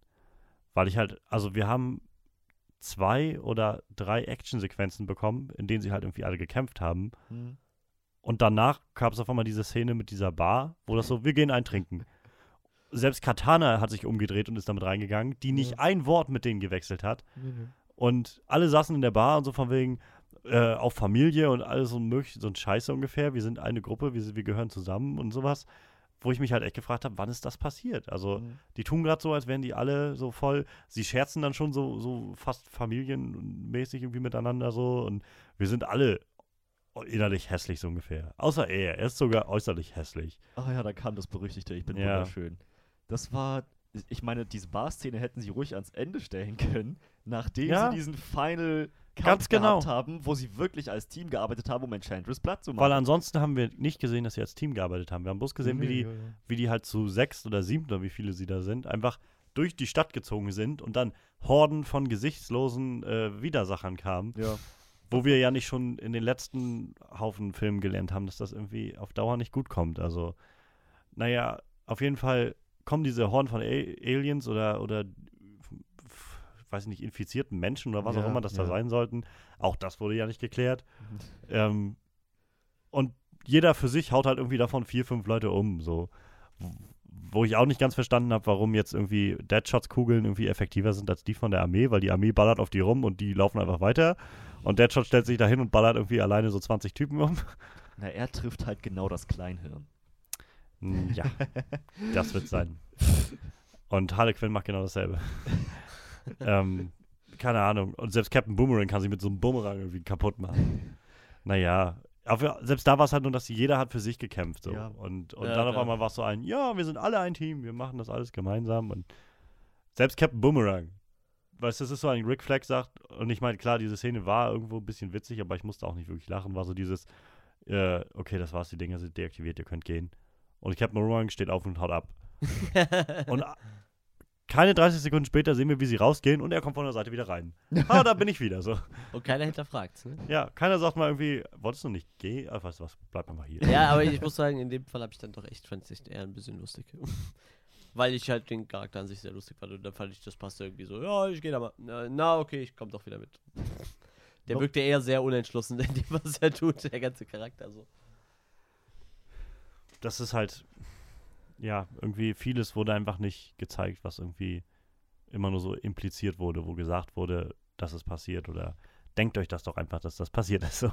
Ja, wenn wir nochmal auf Enchantress zurückkommen, wurde auch da Potenzial verschenkt, wie du schon sagtest, Ja, Manuel. ja. Ihr, ihr, ihr Look war am Anfang so geil, Ja, als noch quasi Oh ja. Ca- Cara Delevingne die June Moon gespielt hat und dann nach der Verwandlung Enchantress komplett anders aussah. ja, ja. das, ja. War, das war so geil. Und dann ab, ab, ab einem bestimmten Punkt im Film verschmelzen die beiden zu einem. Dann ist. Ja, das war, nachdem ihr Bruder ihr irgendwie neue Energie Ja, gegeben ja, hat. richtig. ja, dann war sie auch immer. gestorben wäre, ja. Dann, ja, dann war sie Cara the Enchantress. Das, Mhm. war so, Ja, ja, ja. das war dann, Ja. naja, June Moon angezogen, irgendwie wie Enchantress und hat sich ständig bewegt wie eine Kaulquappe, während sie geredet hat. Ich, ich weiß nicht, was das sollte. Ich weiß nicht, wer diesen Rat gegeben hat. Nicht Aber zu vergessen die grünen äh, Kontaktlinsen, die sie getragen hat. Ja, das, das auch noch. Es wirkte einfach alles plötzlich so künstlich und gestellt und, und erzwungen. Und alles, was sie gesagt hat, das war auch der Moment, ab dem sie angefangen hat, die, ihre Gegner, die Suicide Squad, auf Englisch anzureden. Quasi Mhm. bei uns auf Deutsch. Diese coole, altertümliche Sprache aufzugeben und Ja, einfach ja. so loszureden. Wisst ihr was? Ich werde euch alle platt machen. Ihr wollt mich doch gar nicht töten. Ah nee, jetzt seid ihr meine Freunde. Ihr könnt in mein Team. Äh, Ich, ich weiß nicht, ich weiß überhaupt nicht, was das eigentlich sollte. Wer hat sich das ausgedacht? Sie haben so gut angefangen mit Enchantress und dann alles einfach über den Haufen geworfen. künstlich gestellt, erzwungen. Es ist nicht nur Enchantress, sondern ges der gesamte finale Kampf irgendwie. Ja, ja, genau. der hatte halt nur so einen Ton von, wir müssen noch irgendwie jetzt ein großes Finale hier reinbacken mit irgendwie viel Action so. Deshalb rennen jetzt alle da rein und nichts, was Enchantress tut, macht irgendeinen Sinn. Weder, dass sie denen irgendwelche Visionen gibt, von denen die auch noch glauben, dass das alles wahr ist. So. Da muss erst El Diablo kommen und sagen, nein Leute, das ist nicht real. Als ob die nicht selber realisieren, dass sie bis vor einer Sekunde noch in diesem zerstörten Raum standen Ja. und plötzlich bei ihren Familien und Geliebten sind und schöne Momente haben. Also als wenn die das für real halten würden. Ich tue mich auch immer noch mit, äh, mit Harley Quinns Vorstellung schwer, muss ich ehrlich sagen. Ja, ja. Ihre Vorstellung, ja, dass ja, sie ja. halt als ganz normale Frau mit einem ganz normalen Joker und einem kleinen Kind irgendwie zusammenlebt. Beim besten Willen, das impliziert halt so, dass Harley Quinn selbst weiß, "Oh, ich bin, ich bin eigentlich nicht, nicht zufrieden mit dem, was ich bin. Und ich, aber ich meine, der ganze, wenn, wenn ich das richtig verstanden habe, ist die Essenz von Harley Quinn doch, dass sie genau das irgendwie verinnerlicht hat, diese, diese ungesunde und zerstörerische Beziehung mit dem Joker, die sie zwar kaputt macht, aber der sie doch irgendwie einfach ergeben ist, bis ins Letzte halt. Ja. Weil sie das genau will, irgendwie, weil sie dem Joker einfach dienen Ja, will. ja, wenn, wenn sie einfach nur mit dem Joker glücklich äh, durch die Straßen gefahren wäre Ja, und also, hätte genau, und einfach oder so. halt äh. Batman abgeknallt hätte oder sowas Ja, und, und weitergefahren wäre so. Das hätte ich halt nachvollziehen können. Aber die Erinnerungen waren ja alle total komisch. Die vom, vom El Diablo war ja auch total merkwürdig mit der. Ja, wir bringen jetzt die Kinder ins Bett und dann äh, fehlt mir noch ein bisschen Zeit. Knickknack, so. Zwinker, zwinker. äh, ja. Und dann sagt er, wait, wait, wait, das, das, das kann nicht stimmen. ja, das hätte man doch Mein- niemals ja, ich gesagt. Das, hast, das hättest du nie gesagt. meine Frau hätte das nie gemacht, ja?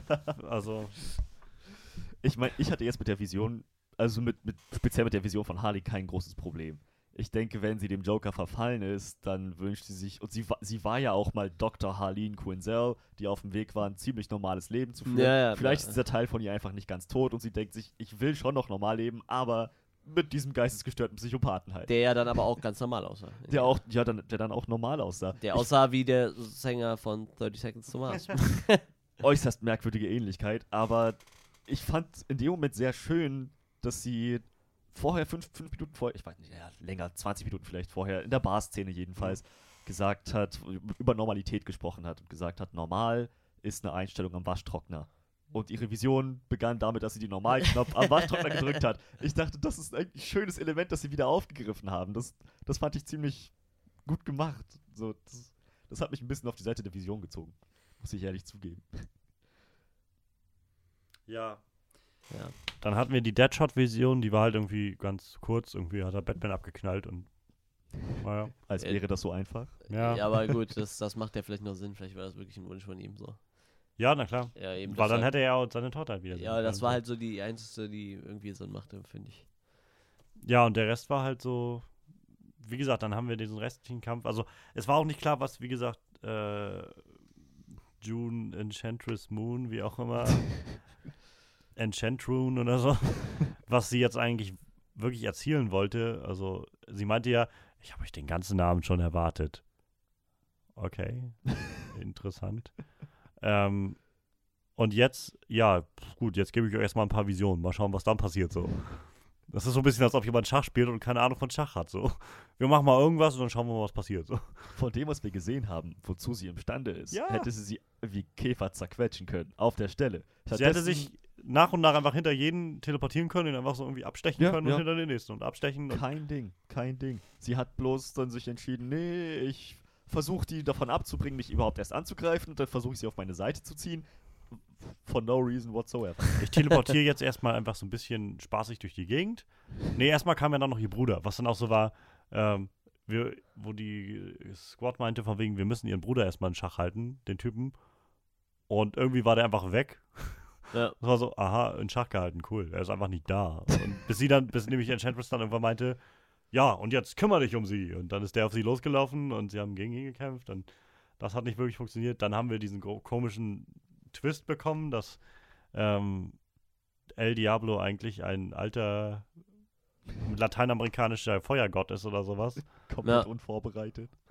Das war so, okay, also ich meine, ich habe mich damit angefreundet, dass er ein Metahuman ist, so. Ja, ja. Und jetzt kommt dann auf einmal so völlig aus dem Nichts, ach ja, er ist nämlich so eine Gottheit. Oder sowas in die Richtung. kann sich auf jeden Fall in so einen Dämon verwandeln, der nochmal so zwei Köpfe größer ist als dieser Bruder von ihr und auf einmal auch diese alte Sprache spricht und so und Ja. Ich hätte es lustig gefunden, wenn er so richtig fies Mexikanisch gesprochen hätte. ich frage mich, äh, doch, er hat's gewusst, ne? Dass er das ich kann. glaube schon, ja. Er hat ja irgendwie gesagt, so, wartet mal ab, was doch kommt, ne? Naja, er meinte so. ja, er ist mit dieser Gabe geboren worden oder Ja, ja. sowas und das als so von wegen Gott hat mir das nicht gegeben. Ja, ja. Ja, ja, gut, okay. Ich hatte mich aber eigentlich die ganze Zeit gefreut, am Ende Suicide Squad versus äh, Enchantress versus ihren Bruder zu sehen.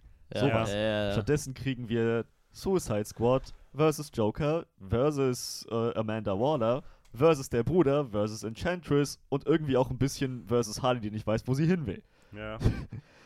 Das war alles sehr zerworfen. Batman wie Superman wie Wie Expectations, wie Critics, Critics. wie Fans. Es war einfach nur noch chaotisch am Ende. Und auch während des Kampfs mit, äh, als dann Diablo mit dem Bruder gekämpft hat, stand sie halt auch einfach da an diesem Portal, Ja, so, ohne was zu tun, so. Und dann, als er tot war, war es so, mein Bruder, nein! Und sie die ganze Zeit so, hey, du machst das schon, Bro, ich habe vollstes Vertrauen. ja, oh, ich kümmere mich hier um diese Maschine, was auch immer. ist. so mittendrin wahrscheinlich so, was ist eigentlich eine Maschine? Ich habe keine Ahnung, was eine Maschine ist. Was mache ich hier eigentlich die ganze Zeit? Ja. Oh ja, wer weiß. Und ja, ich weiß nicht. Also, dann war dann der Bruder irgendwann tot durch diese Bombe, die dann da gelegt wurde von Killer Croc direkt darunter Mhm. Und irgendwelchen Marine-Taucher, wo ich auch gedacht habe, warum ist Killer Croc nicht alleine jetzt da unten? Ja. Nein, da müssen irgendwelche Marine-Taucher mit runter. Und die auch äh, zufälligerweise gerade da waren in der Stadt. So. Die, oh, die sind noch ein weiterer Player, den ich gerade ganz vergessen habe zu erwähnen in meiner langen Versus-Liste. Es war ja nicht nur Suicide Squad versus alles, was ich gerade aufgezählt habe, sondern Suicide Squad und Flags Leute Ja. gegen das alles, was ich aufgezählt habe. Die aber auch relativ schnell alle gestorben sind irgendwie. Ich denke Ja. mal, darin bestand der Sinn, sie überhaupt erst einzuführen, Mhm. oder? Was ich aber auch irgendwie verrückt fand, so dieses, die ganzen Leute von Flag und so, irgendwie durchtraini- durchtrainierte Soldaten, zum einen haben die keine Chance, ja, ist klar, aber die kriegen alle irgendwie hammerkrasse Ausrüstung, so irgendwie Schutzwesten und allen möglichen Scheiß, Maschinengewehre und so. Und bei den Suicide Squad-Leuten sagt man, nehmt euch, was ihr braucht. Harley Quinn, du willst einfach nur irgendwie, keine Ahnung, einen Baseballschläger dabei haben und, und so ein bisschen leichte Bekleidung. Meine Güte, mach doch. So. Ich habe ja da in dem Moment mit mir selbst argumentiert, okay, das ist jetzt nicht sinnvoll, aber vielleicht wollen sie auch nur, dass diese Idioten sich irgendwie wohlfühlen, wenn sie draufgehen. Es ist ja letzten Endes ein Selbstmordkommando. Vielleicht sollen sie ja, Ja, sterben mit. Wäre aber wesentlich effektiver, wenn wir ein bisschen Schutz hätten. So. Dann hätten, würden die vielleicht noch mehr schaffen, bevor sie draufgehen. Ja, naja. Ich kann mir an, andererseits auch nicht vorstellen, wie Harley mit, mit, mit, mit Kevlar-Weste und sowas rumkämpft. Ich weiß nicht, das wäre nicht mehr Harley. Sie musste schon in knappen Ja, Sachen natürlich. Aber dann hätte man vielleicht einfach diese ganze Sache mit Rick Flex Soldaten rauslassen sollen. Das, ja, da, da stimme ich zu. Das war total, total sinnfrei. Ja, das Lustige ist, also ich hatte halt echt oft das Gefühl, dass Deadshot einfach gereicht hätte. Rick Flag zusammen mit Deadshot und seinen Soldaten. Punkt. Ja. So gut, Harley Quinn haut halt mit dem Baseballschläger ein paar Leute um. Killer Croc schmeißt mal einen am, am Nacken gepackt durch die Ja. Gegend. Aber im Endeffekt bringt Deadshot irgendwie so 95% aller Gegner um. So Ja. 4% bringt noch äh, Rick Flag um und den Rest teilt sich der Rest von der Suicide Squad und die anderen Soldaten so. Naja. Naja, wir brauchten ja für das Finale nachher Harley Quinn, weil sie Enchantress dann das Herz rausgeschnitten hat. Ja, genau. Nachdem die erstmal gegen die gekämpft hat, sie alle irgendwie, irgendwie keine Chance haben und dann Enchantress irgendwann entscheidet, ja, ihr habt Gnade verdient in meiner neuen Weltordnung oder was auch immer mir in den letzten 30 Sekunden eingefallen ist, was ich dann nämlich tun möchte. Ja. Ähm, ihr könnt euch mir anschließen, ansonsten muss ich euch vernichten. Aha, ja, dann, weißt du was, ich schließe mich dir an, zack, Herz Ja, das hat auch kein Mensch ihr abgekauft, auch nicht nur eine Sekunde. Überhaupt, dass sie ihr erstmal die ganzen Waffen einfach so aus der Hand nimmt, so, was ihr auch nicht während des Kampfes hätte machen Ja, ja, können. also erstmal so 10 Minuten gekloppt und dann so gemerkt, ja, eigentlich kann ich euch die Waffen auch abnehmen, so. Ja. ja. Genug. Ihr habt euch als tapferen Krieger bewiesen. So Ja. ungefähr war das dann. Warum? Warum sollte sie das tun? Und ich hatte so gehofft, dass irgendwie, wenn sie schon irgendwie dann, äh, so als Harley dann schon irgendwie dieses mega verfluchte Schwert da benutzt hat, irgendwie mehr passiert als einfach nur so ein Zack und ich greife da mal rein und hol was raus. So. Generell, also das ist sowas, was mich insgesamt stört. Es gibt so viele tolle Elemente, die alle verschenkt wurden, so viel Potenzial, was verschenkt wurde, fand ich in dem Film. Ja. Ähm, und ganz im Speziellen, und ich habe es schon mal gesagt, ist halt Katana, weil ich dachte, ich mag solche mystischen Elemente eigentlich sehr gerne.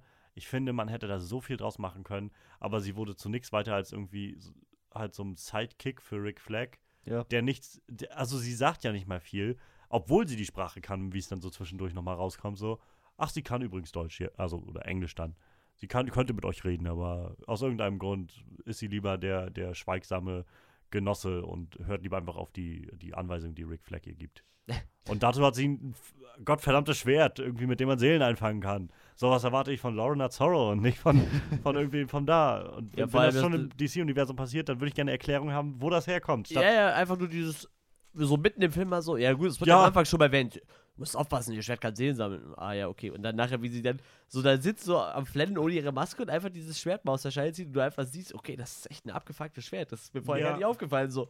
Und dann denkst du dir, warum ist mir das nicht aufgefallen? Wieso wird mir das nicht so unter die Nase gerieben, dass es so ist? Das Vor allem auch so völlig aus dem. Nichts kommt das so, weißt du? Du hast vorher irgendwie sonst was für eine Szene und, und dann kommt so mittendrin einfach mal, wie sie da heult, sitzt über im Schwert und denkst so, was ist nur passiert? Meine Ehemann, ich werde dich rächen oder Ja. was auch Warte, immer. wa- wurde, mein erster Gedanke war in einem Moment so, warte, war ihr Ehemann gerade da? Habe ich irgendwas verpasst? Und dann war es so, ihr Ehemann wurde mit diesem Schwert getötet und seine Seele ist da drin gefangen. Ah. Aha. Wieder so ein Ding, wo einfach die Information einfach so er- erzählt wurde, Ja. statt es irgendwie zu zeigen. Ne? Sollte sie jetzt vielleicht irgendwie, keine Ahnung, plante sie jetzt auch irgendwie Harakiri dann zu machen oder so, wenn es im Kampf schlecht gewesen wäre, damit ihre Seele auch in das Schwert kommt oder so? Oder Ja, sagt sie nicht sogar, Und- dann sind wir wieder fein oder so? Ja, ja, genau, Ja, deshalb war so? Ja. Oder und generell, wie viele Seelen nimmt so ein Schwert auf? Wann ist der Speicher da voll? So? ist das wie so eine, wie so eine Ghostbusters-Falle, die man ab und an lernen muss oder so? Ja gut, das, das hätte mich dann doch weniger interessiert, Ja, glaube ich. ja, das, ist, das sind kleine Ja, Details. War jetzt auch mehr Witz, aber ich weiß nicht, also ich fand, wie gesagt, gerade Katana war so jemand, wo ich gedacht habe, ich habe keine Ahnung von dem Charakter vorher gehabt und eigentlich jetzt immer noch nicht. ja, Genau. ja, das ist es Und halt. das tut mir halt irgendwie weh. Und im weiteren Verlauf, um mal auf die Charaktere, die selbst gut eingeführt waren, Harley Quinn. Ich, ich mochte Harley Quinn echt gerne in dem Film. Es macht mich traurig, dass sie in diesem Film war. Ja, weil ich ja. ihr eigentlich gewünscht hätte, dass sie in einem wirklich, wirklich guten Film drin aufgetaucht wäre und einen Charakter gespielt hätte. Genau Ja. wie bei Deadshot, wo ich auch so denke, ich mochte den echt gerne, aber bitte in einem besseren Film. Ja, da, das Ja. waren halt auch echt die einzigen zwei Charaktere, die kontinuierlich echt in jetzt relativ gute Leistung gebracht haben, so trotz dem ganzen Die Bullshit vor allem gut geschrieben waren so. Ja, ja, eben. Was halt irgendwie auch zeigt, dass sie ja können, wenn sie Wie man gesagt, sie ich, ich mochte halt auch El Diablo eigentlich bis zum Schluss so, aber ja, ja. Das war, ja, ich mochte den Charakter auch sehr gerne, aber da habe ich so gedacht, sie hätten die, Gesch die Geschichte von seiner Familie und so, das hätten sie vielleicht ein bisschen anders erzählen können, sodass es nicht erst äh, irgendwie in der Bar nachher rauskommt, so von wegen. Ach, übrigens, ja, ich habe meine Familie umgebracht. Ah, ja. Das ist nicht so schön. So. Und dann halt noch so einen Twist zu machen, oh, ich bin Feuergott. Ob seine Kinder das auch konnten? Wir werden es nie erfahren, er hat ja gegrillt. vielleicht nicht, weil Ob er, er ist sich- ja scheinbar voller Feuer Ich wollte gerade sagen, ob er sich verbrennen kann eigentlich, Ja, gehe ich mal nicht wenn er aus, menschliche Form hat. Denke ich nicht. Ne? Nee. Also die Das war, ja da musste ich übrigens lachen. Da musste ich übrigens lachen, als Captain Boomerang mit ihm geredet hat und irgendwie, machst du so Feuer, oder? Und er dieses Feuerzeug auch so, pff, oh. ja, wie gesagt, Captain Boomerang hatte halt so seine Momente, aber auch wirklich nur die. Courtney.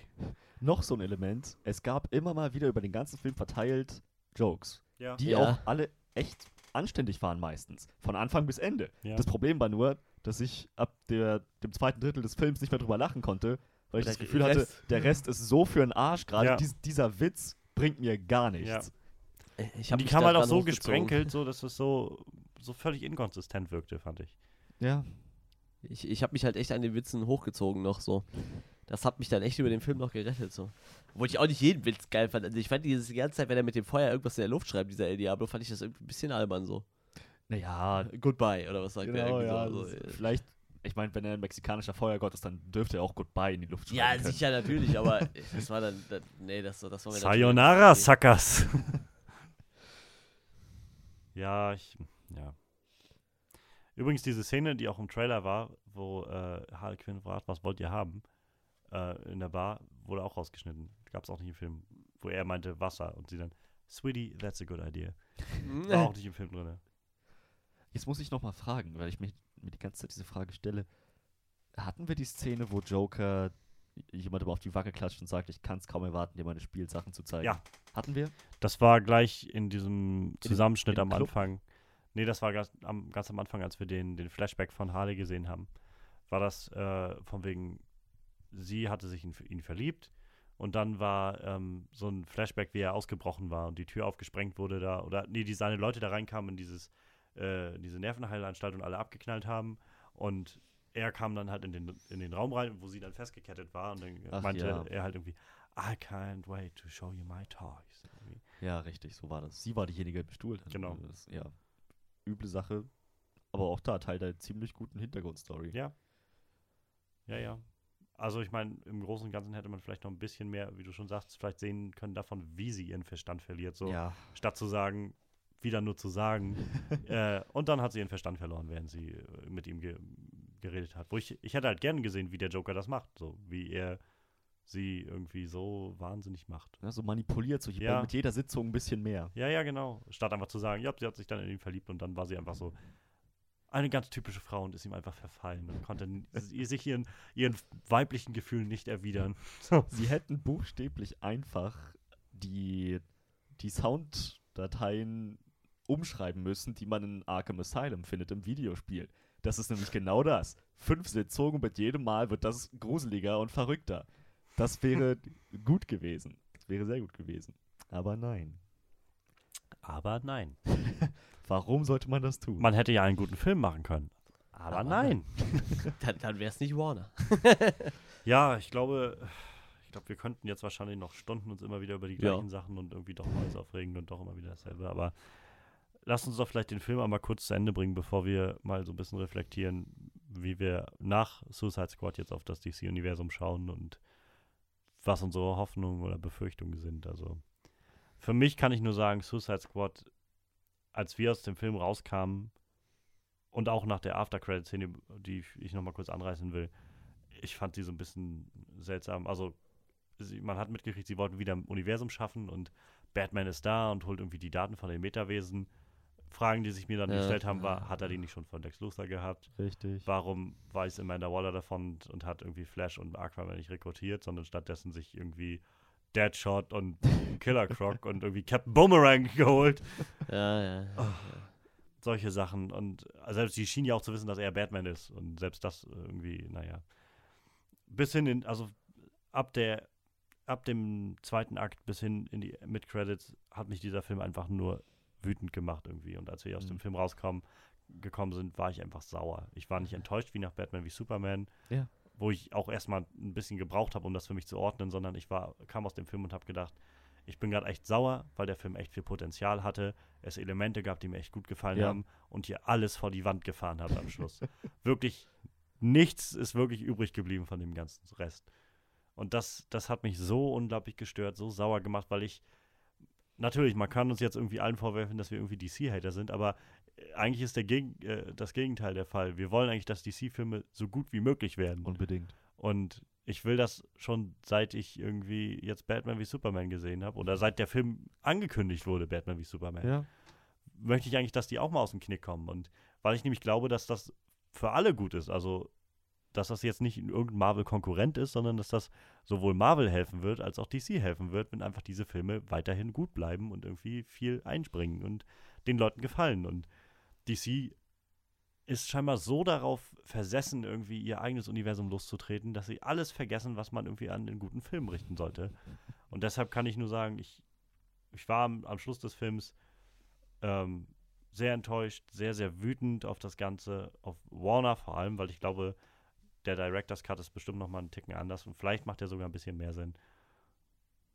Für mich waren das jetzt rückblickend nicht mehr als vier von zehn Punkten. Also es tut mir irgendwie ein bisschen leid, denen das so zu, also das so zu sagen, aber ich, über mehr komme ich, glaube ich, nicht hinaus. Also Kann ich sehr gut verstehen. Es ging mir ganz genauso. Ich habe echt gekocht vor Wut.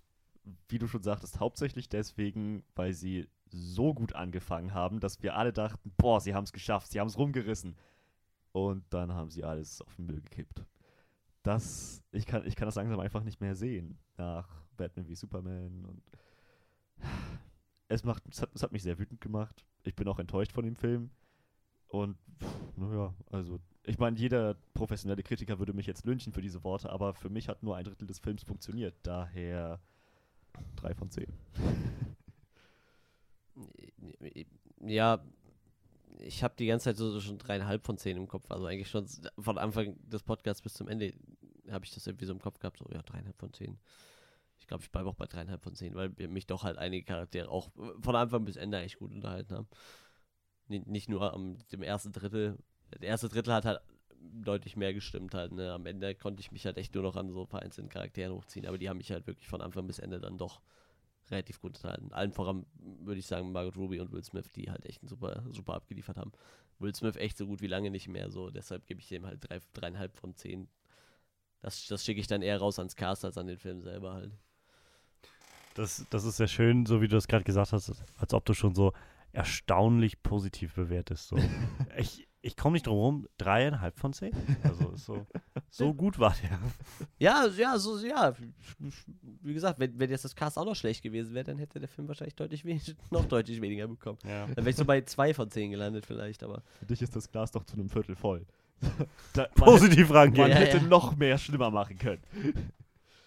Ja, apropos, man könnte noch mehr schlimmer machen. Lass uns doch mal drauf schauen, was hier, wie es jetzt weitergehen soll. Ich kann nur sagen, mir hat ähm, Suicide Squad vor Augen geführt, was ich mir eigentlich schon seit Batman wie Superman gedacht habe, aber immer gehofft habe, ich das Batman wie Superman war vielleicht einfach nur so ein Fehlschritt so. Ähm, und, und das nächste Ding wird es jetzt halt bringen, so sie werden aus ihren Fehlern gelernt haben. Ich habe einfach jetzt so wirklich immer mehr die Befürchtung, dass Warner keine Ahnung hat, wie sie an ihr Universum rangehen sollen. Ja. Dass sie viel zu sehr den Drang verspüren, mit irgendeinem fiktiven Stand, den Marvel ein, eingerichtet hat, irgendwie aufzuholen. Ich weiß nicht, was sie vorhaben, was sie sich erhoffen, irgendwie noch nachzutun, aber äh, also es tut mir leid, ich habe ich hab nur noch ganz, oder was heißt keine Hoffnung mehr. Ich hoffe immer noch sehr, sehr, dass irgendwie Wonder Woman jetzt gut wird, aber ich, ich kann einfach nicht, also ich kann mich nicht dazu durchringen, mich auf Trailer zum Beispiel zu verlassen.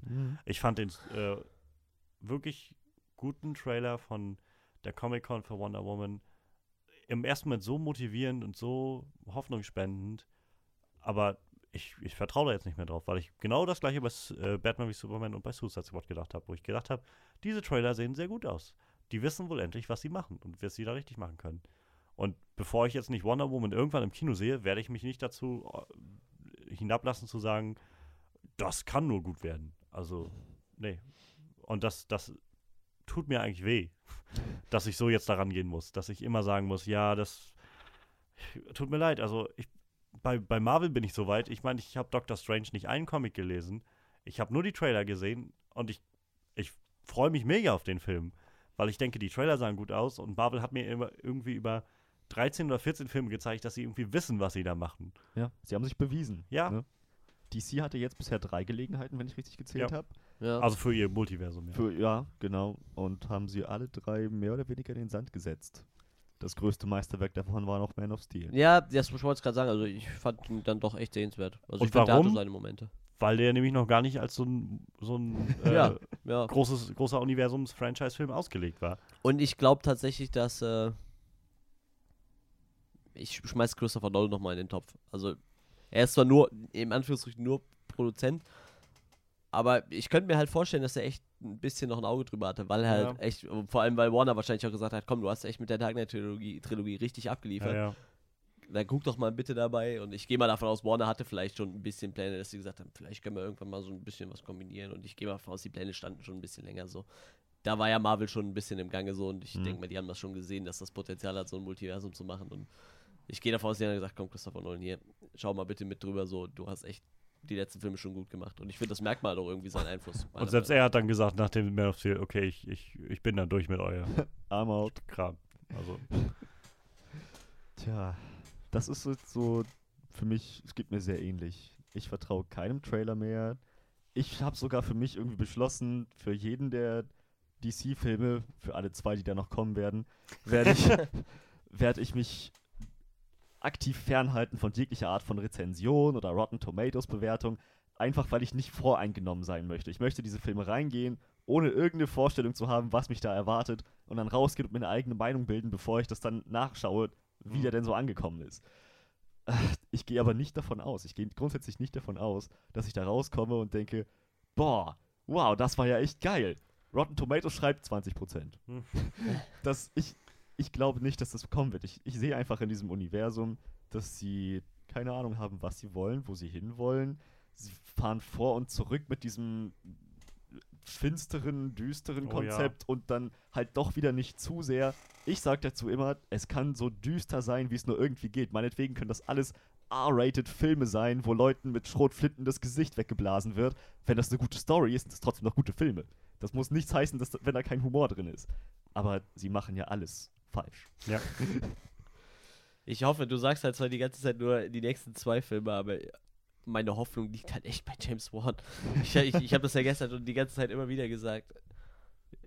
Weil, wenn Warner irgendeinem Regisseur das in die Hand gibt und sagt, komm, mach einfach, wie du denkst, so, dann, dann halt James Wan, weil der weiß halt, was er tut. Der kann halt echt abliefern. Das, Und- Ich glaube, er ist auch keiner, der sagt, wenn der sich da reinreden lässt, wenn die sagen, hier, schreib das Skript in drei Wochen, ich glaube, dann ist der eher so einer, der sagt, ja, dann leck mich halt am Arsch und geht halt. ja, also er hat ja, er hat ja selbst gesagt, er lässt sich, also es gab jetzt vor kurzem gerade ein Interview mit ihm, wo es halt darum ging, so Aquaman und so, wo er meinte, jetzt ist erstmal Conjuring 2 und Lights Out ist abgehakt. Ich kann mich jetzt endlich darauf konzentrieren und wenn der Dreh dann von Justice League vorbei ist, wo ja Aquaman schon dabei ist, dann, ähm, dann kann ich mich halt auch darauf stürzen und mit, dann können wir die Dreharbeiten irgendwann anfangen. Aber ich arbeite noch am Skript und bevor ich das Skript nicht fertig habe, fange ich auch nicht an.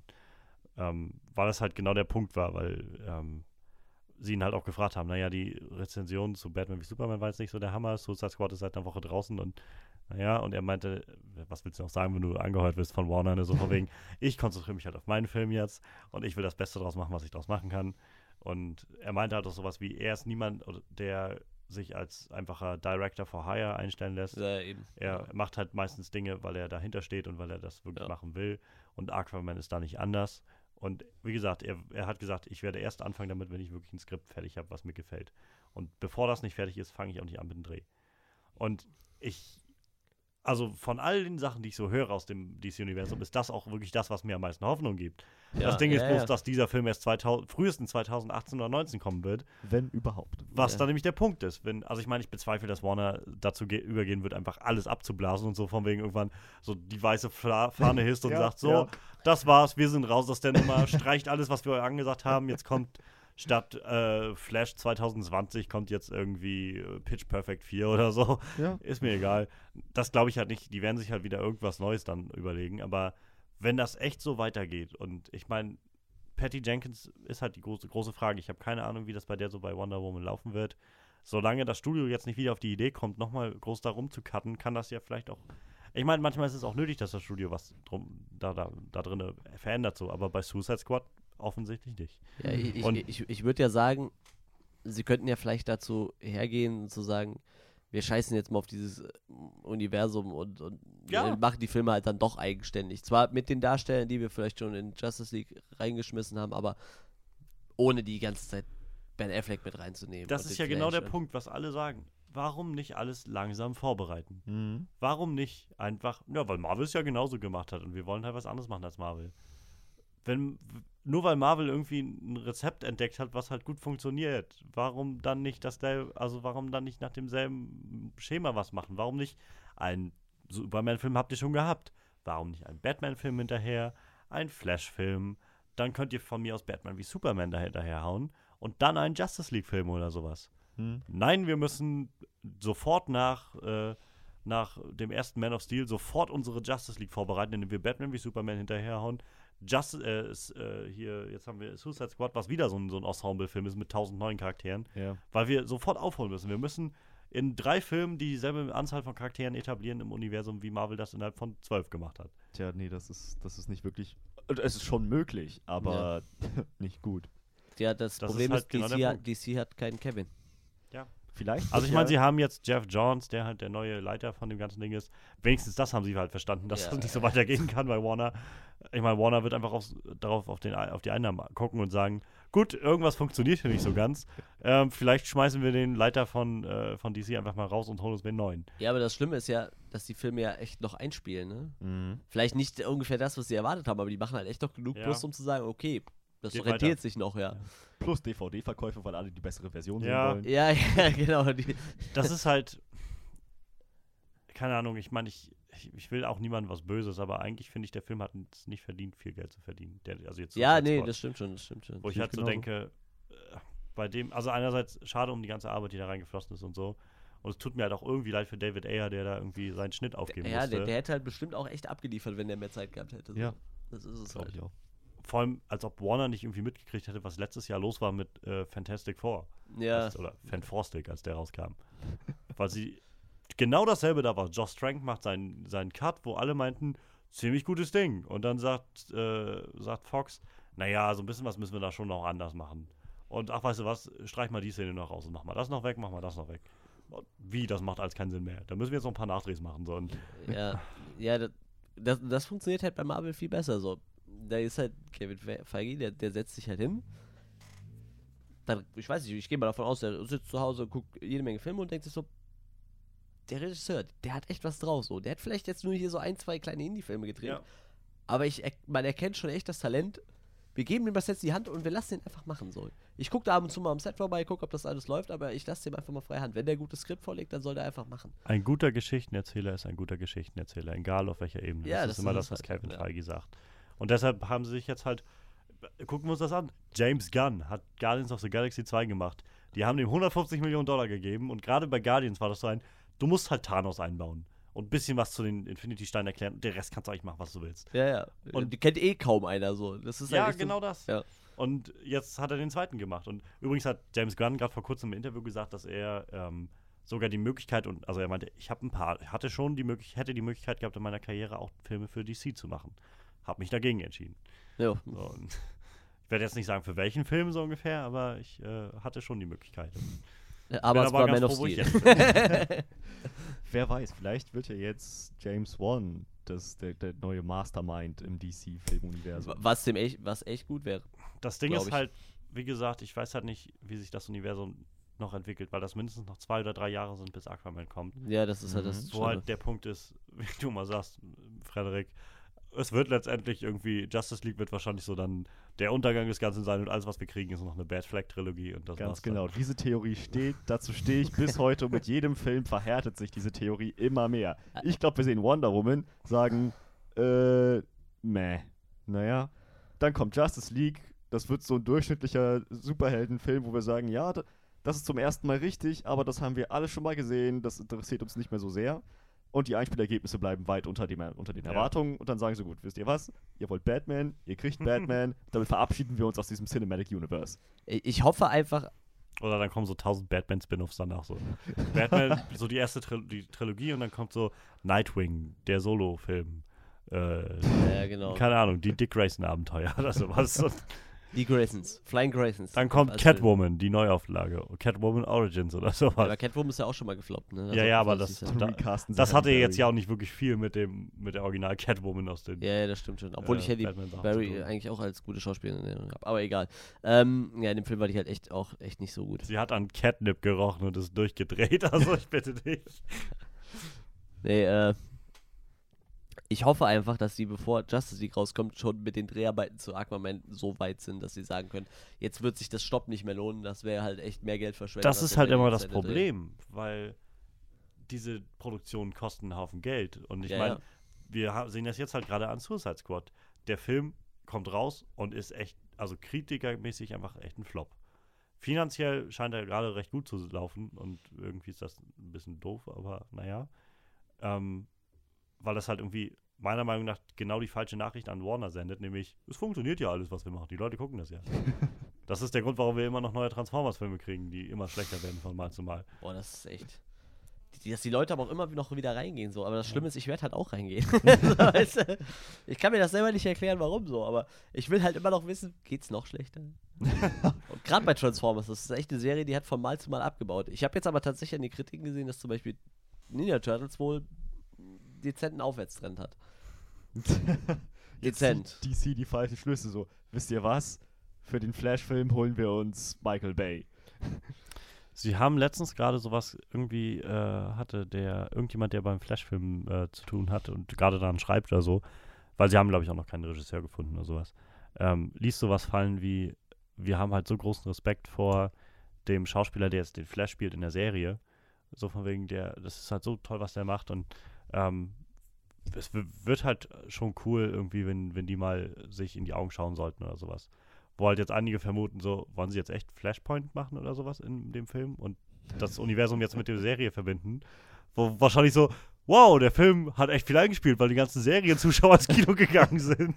Ich glaube, wenn die das Flashpoint Paradox, Paradox überhaupt einbringen, dann nutzen sie das, um diesen ganzen Haufen Scheiße zu rebooten mit einem jungen Batman, einem freundlichen Superman, einer Suicide Squad, die ja nicht aus zehn, So, sondern das aus fünf erste- Charakteren Das besteht. erste Mal, das erste Mal seit 2000, wann kam Man of Steel raus? 2012? 2013. 13. Ja. Das erste Mal seit 2013 wird dann irgendwie 2019 die Sonne aufgehen bei dem Universum. So eine echte Sonne, so alle, ah Gott, so hell, so bunte Farben überall, oh Gott.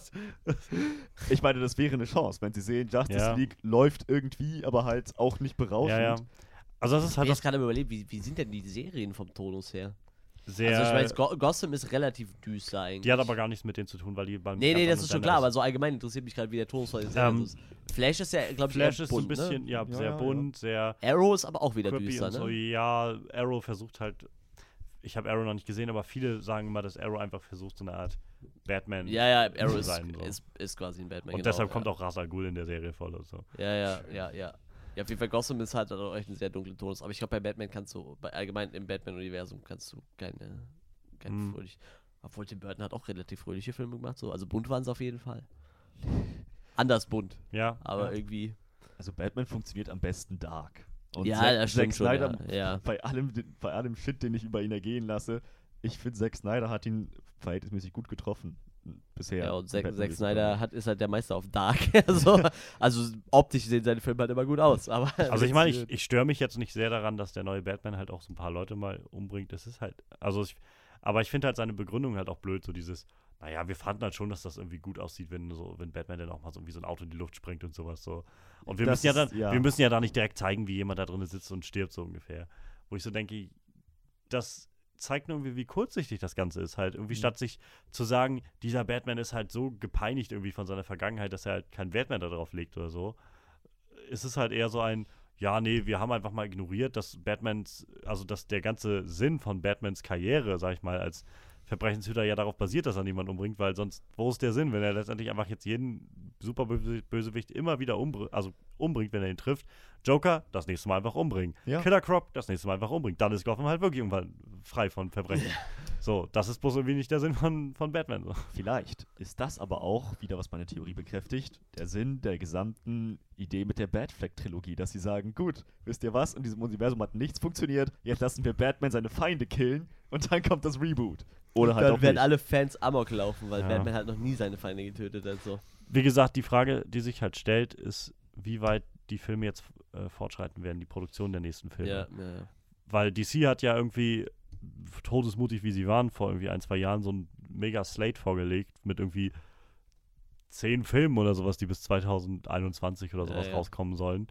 Ähm, wie gesagt, von Flash, wenn ich mich recht erinnere, ist der Regisseur irgendwie vor ähm, einem halben Jahr oder so abgesprungen. Seitdem wissen sie nicht, was das wird. James Wan hat gesagt, er fängt mit Aquaman nicht an, bevor er nicht ein Skript fertig hat. Ben Affleck hat auch noch keinen Termin für seine Batfleck-Trilogie, weil er gesagt hat, oder für den ersten Batman-Film erstmal, weil er gesagt hat, ich muss auch erstmal schauen, dass ich Justice League drehe und dann halt mich äh, auf, auf meinen Film stürze, den zu schreiben und so weiter und das alles in, in Produktion zu geben. Aber wenn wir jetzt halt erstmal so ein Jahr weiterschauen, in einem Jahr wird dann Justice League irgendwann draußen sein. Was wird bis dahin alles schon in Produktion sein? Kann DC dann immer noch sagen, gut, wir ziehen jetzt mal so einen Stecker irgendwie oder wir machen jetzt erstmal eine ruhige Pause, bis Justice League kommt, aber die werden sich auch sagen, was ist, wenn Justice League gut funktioniert? Dann haben wir nichts mehr für zwei Jahre in der Leitung oder so. Denjenigen möchte ich treffen, der bei DC zurzeit denkt, was, wenn Justice League gut funktioniert. das Äh, Ähm, Zack Snyder. oh Gott, ja. Das wird so ein, äh, Zack, ich glaube, ich glaube, du sollst vielleicht mal einen, Gang zurücklegen, so. Aber Justice League wird gut, gut funktionieren. Natürlich wird er das, Zack. Natürlich. Der will gut funktionieren. Ich finde sowieso, ihn muss man, wenn wir auf, über die Zukunft des DC-Universums reden, ihn muss man da so weit fern von halten, wie es nur irgendwie möglich ist. So direkt vom Studio verbannt. Das ist halt so tatsächlich überall was. Fotos, wo er äh, durchgestrichen ist. So, diese Person darf Das nicht Gesicht rein. Ja, ja, ja. Das ist halt sowas, was ich tatsächlich nicht so recht verstehe. Also, sowohl der kritische Backslash von Batman wie Superman als halt auch die Einspielergebnisse, die natürlich jetzt nicht kein, also kein Verlust waren, aber die doch wesentlich unter dem zurückgeblieben sind, was sie eigentlich erreichen wollten, ähm, haben irgendwie gezeigt, dass Zack Snyder nicht so wirklich, weder mit Man of Steel, aber auch mit Bat vor allem mit Batman wie Superman, nicht wirklich weiß, was er da macht. Und Mhm. dass auch die, also dass die, die Rückmeldung des Publikums halt auch nicht das ist, was sie wollen. Deshalb verstehe ich irgendwie ehrlich gesagt nicht, warum er immer noch da ist. So. Ich hätte, ich hätte wirklich damit gerechnet, dass es nach den Wochen danach irgendwann die Meldung gegeben hätte, so, wir haben jetzt irgendwie einen Stecker gezogen erstmal und suchen jetzt noch nach einem neuen Regisseur oder sowas wie wegen kreativer Dif- Differenzen ist Zack Snyder jetzt äh, vom Projekt entfernt worden oder sowas. Ja, aber da ist ja auch wieder die Frage, wenn sein Cut wirklich gut fun äh, besser funktioniert, sein eigener Besser, Cut. aber wirklich Ja. gut war er nicht. Also, nee, aber wenn der besser funktioniert, dann sitzen bei DC ja nur noch mehr Hohl Hohlbrote als Zack Snyder. Ja, die meisten haben ja keine Ahnung davon, die wollen dann einfach einen guten Film. Ja, de- die deshalb. haben auch von Comics keine Ahnung. Ja, de deshalb würden die, werden die auch niemals sagen, ja, komm, wir holen uns jetzt neu- wegen kreativer Differenzen einen neuen Regisseur, weil, wie gesagt, we- wenn die dann zum Beispiel zu den Kritikern sagen, hier, wir haben jetzt noch den Cut von Zack Snyder, guckt euch den mal an und die sagen dann, ja, der funktioniert halt irgendwie schon besser. Dann denken die sich, ja, ah, vielleicht hätten wir den ja einfach mal machen lassen sollen, so. Und denken sich, ja gut, dann ist der eigentlich gar nicht so eine schlechte Besetzung. Und dann kann, ist ja dieses äh, künstlerische Differenzen auch schon wieder vom Tisch, so irgendwie. Denken Nein, sie, ja, gut, nein, ich ich mein, ich gemacht. meine nicht, dass die kreative Differenzen haben, aber das ist für gewöhnlich immer die, so, die die Aussage, Standardaussage, ja, die ja. ein Studio gibt, wenn sie sich trennen von jemandem. So von wegen, wegen kreative Differ- Differenzen hat er das Projekt verlassen. Ich mein, Was alles heißen kann. bei aller Liebe für seinen extra Cut, aber seine Idee war, warum sagst du diesen Namen, Martha? Und das, genau das ist halt immer noch der Schlüsselpunkt in dem. Ja, ja, ja. Allein deswegen sollte man ihn feuern. Und ich meine, und beim besten Willen, wenn jemand es nicht schafft, solche, so eine Geschichte in zweieinhalb Stunden schlüssig zu erzählen. Also ich, warum braucht man drei Stunden, um diese Geschichte zwischen Batman und Superman zu erzählen? Das kann man auch echt in zweieinhalb Stunden schaffen. Ja, ja, stimmt. Also, tut mir leid für den Vergleich, aber äh, Civil, Captain America Civil War war ein sehr kohärenter Film in zweieinhalb Stunden. Mit mehr Charakteren. Mit mehr Charakteren, ja. Ja, äh, man muss sich für den Vergleich ja nicht entschuldigen. Ich meine, damit muss er sich halt messen mit so Filmen. Ne? Ich meine, die sind halt Ja, da. Comic-Verfilmung ist Comic-Verfilmung. Das ist halt genauso, wie wir bei äh, Tarzan halt so Planet der Affen als Referenz reingezogen haben. So, die Filme sind halt da und du kannst ja nicht totschweigen, dass die Ja, Filme da sind ja. halt, ne? Und deshalb, damit müssen sie sich messen.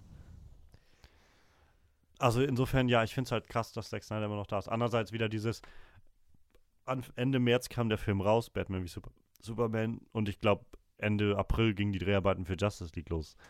Vielleicht sitzt Warner auch einfach gerade auf so einem sinkenden Schiff und sagt, so sind so voll in den Eisberg reingefahren und haben sich gedacht, "Sch, wir können eigentlich nichts mehr machen. So, wir, wir können nicht mal mehr ein Rettungsboot anrufen. So, wir sitzen jetzt, wir können einfach nur gucken, wie das ganze Ding untergeht jetzt. Und, und hoffen, dass nebenbei irgendwo vielleicht irgendein eine, äh, irgendein Raum sich noch mit Luft füllt und das Ganze ein bisschen länger äh, treiben bleibt, bevor es untergeht. So. Jetzt, jetzt stell dir echt mal vor, so Warner ist ja echt so ein. Ich weiß nicht, Warner hat ja auch schon gefühlt so 200 Jahre auf dem Buckel so. Jetzt stell dir mal vor, durch diese ganzen Comic-Verfilmungen würden die sich irgendwann echt in den Ruin treiben, so, weil die so einfach an ihrem Kurs voll festhalten. So. Na, ich denke ich denk mal, so weit wird es nicht kommen. Sie haben ja viele Franchises, viele, viele Rechte und so weiter und so fort und die Comics natürlich auch noch. Aber ich, was ich mir vorstellen kann, was sie zurzeit tatsächlich planen, ist, dass sie mit diesem sinkenden Schiff auch noch gleich Marvel mit sich in den Abgrund ziehen, sozusagen. Wir Ja, machen ja, unsere Filme Comic- jetzt ja, so scheiße, dass keiner mehr Comicfilme sehen will. War das ja auch bitter, aber ich finde, Marvel schafft es halt aber auch irgendwie so, dass die, dass die Filme halt auch nicht Comic-Fans zugänglich werden irgendwie. Also ich finde, die sind halt auch, du kannst ja dann auch echt so deine, dein, dein Lieblingsgenre rauspicken, ne? Die haben ja echt alle irgendwie so ein Genre, wie halt zum Beispiel Genau. Ant-Man jetzt so dieses bisschen Agentenmäßige halt hatte, so. Wenn du jetzt sagst, ich stehe halt so auf Agentenfilme, aber ich kann halt mit Comic-Verfilmungen nicht nichts anfangen, dann gucke ich halt mal in Ant-Man rein. Also ich weiß, mein Vater zum Beispiel kann überhaupt, also hat keine Ahnung einfach von Comicfilmen so und ich glaube, der also findet jetzt das Konzept irgendwie, wenn ich ihn über Spider-Man fragen würde, würde er es auch einfach lächerlich finden oder so. Ja. Aber ich kann mich bloß erinnern, letztens hatten wir uns irgendwie unterhalten gehabt, vor einiger Zeit, weil er meinte, er hatte jetzt letztens so einen Film gesehen bei einem Bekannten und äh, ob ich den auch schon gesehen hätte, irgendwie so mit Michael Douglas und er hat so einen verrückten Anzug, irgendwie so ein Fantasy-Ding, wo der sich dann so ganz klein machen kann und so. Und das war ein ziemlich guter Film, so ungefähr. So, so. Ja. Ja, das ist es eben so, weil das nicht so, nicht so vorrangig einfach verkauft wird als so ein, äh, hier geht es einfach nur um Comic, Comic, Comic, sondern das Ding erzählt hat eine ganz eigene Geschichte in einem ganz eigenen Ton und irgendwie hilft das dem Ganzen halt. Ja. So wie, warum ich zum Beispiel auch äh, Captain America Winter Soldier immer noch so geil finde, weil das für mich halt so ein, nicht einfach ein Comicbuchfilm ist, sondern ein 70er Jahre Spy-Thriller halt im Gewand eines comic Ja, das. Und das gibt dem Ganzen halt so viel, für mich jedenfalls viel Realismus, viel Tiefe irgendwie und, und Möglichkeit, sich damit zu identifizieren. Ja, wie gesagt, Marvel sucht ja wirklich mit jedem Film so echt sich ein neues Genre, ne? ja, Die spätestens seit Phase aufgestellt. 2, ja. Ja, wie gesagt, dann hast du Guardian of the Galaxy, das ist halt einfach ein So ein Sci-Fi-Film. bisschen ihr, ihr Star Wars so. Ja, genau. Es steht halt alles für sich ziemlich gut da. Das ist DC bis jetzt meiner Meinung nach nur mit Gotham gelungen.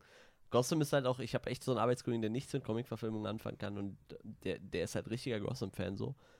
Weil ich, er weiß zwar, okay, es, es spielt halt im Batman-Universum, aber da er halt auch in dem Universum nicht drinsteckt, ist es für ihn halt einfach nur eine Krimiserie mit so dem Bösewicht der Woche, der halt immer ein bisschen durchgeknallt ist halt, ne, auf Mhm. irgendeine Art und Weise. Aber da kannst du dir halt auch Supernatural oder so, guckt er halt auch zum Beispiel.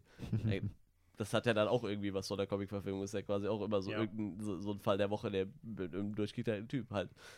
Das ist bei DC halt echt aber nur mit diesem gelungen so, weil niemand wird sich Batman wie Superman angucken, wenn er keine äh, Comics mag halt, ne.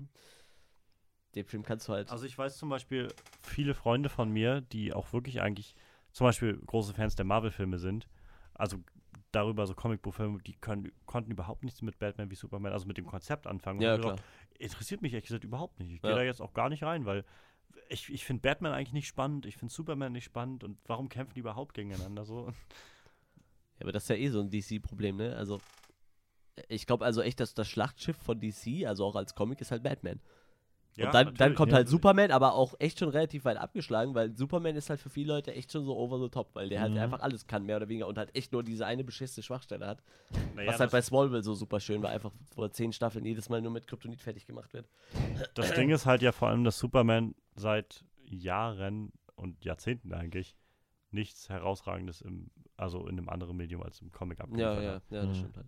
Ich weiß, es gibt Leute, die immer noch ähm, Man of Steel als Meisterwerk vergöttern und sei ihnen gegönnt, wenn sie das so toll finden, aber es ändert nichts daran, dass der gro die große Masse der normalen Zuschauer irgendwie das Ding einfach nur gesehen hat und dachte, okay, whatever. Ja. So. Ja, ja, ja, ist halt so. Und das ist halt, glaube ich, das Problem, was DC gerade hat oder Warner gerade hat und wo ich mich halt gerade nach Suicide Squad, wenn wir das vielleicht alles mal so, so langsam zum Punkt bringen, was ich mich frage, wie lange DC das noch weitermachen kann. Ja. Weil, als wir jetzt Mittwoch da waren in der Vorpremiere, das Kino war ziemlich voll. Oh ja. Weil halt die Leute irgendwie durch Ja. die Trailer auch angeregt waren, das zu sehen. Aber, und sicherlich werden auch einige da rausgehen und sagen, das war doch ziemlich cool.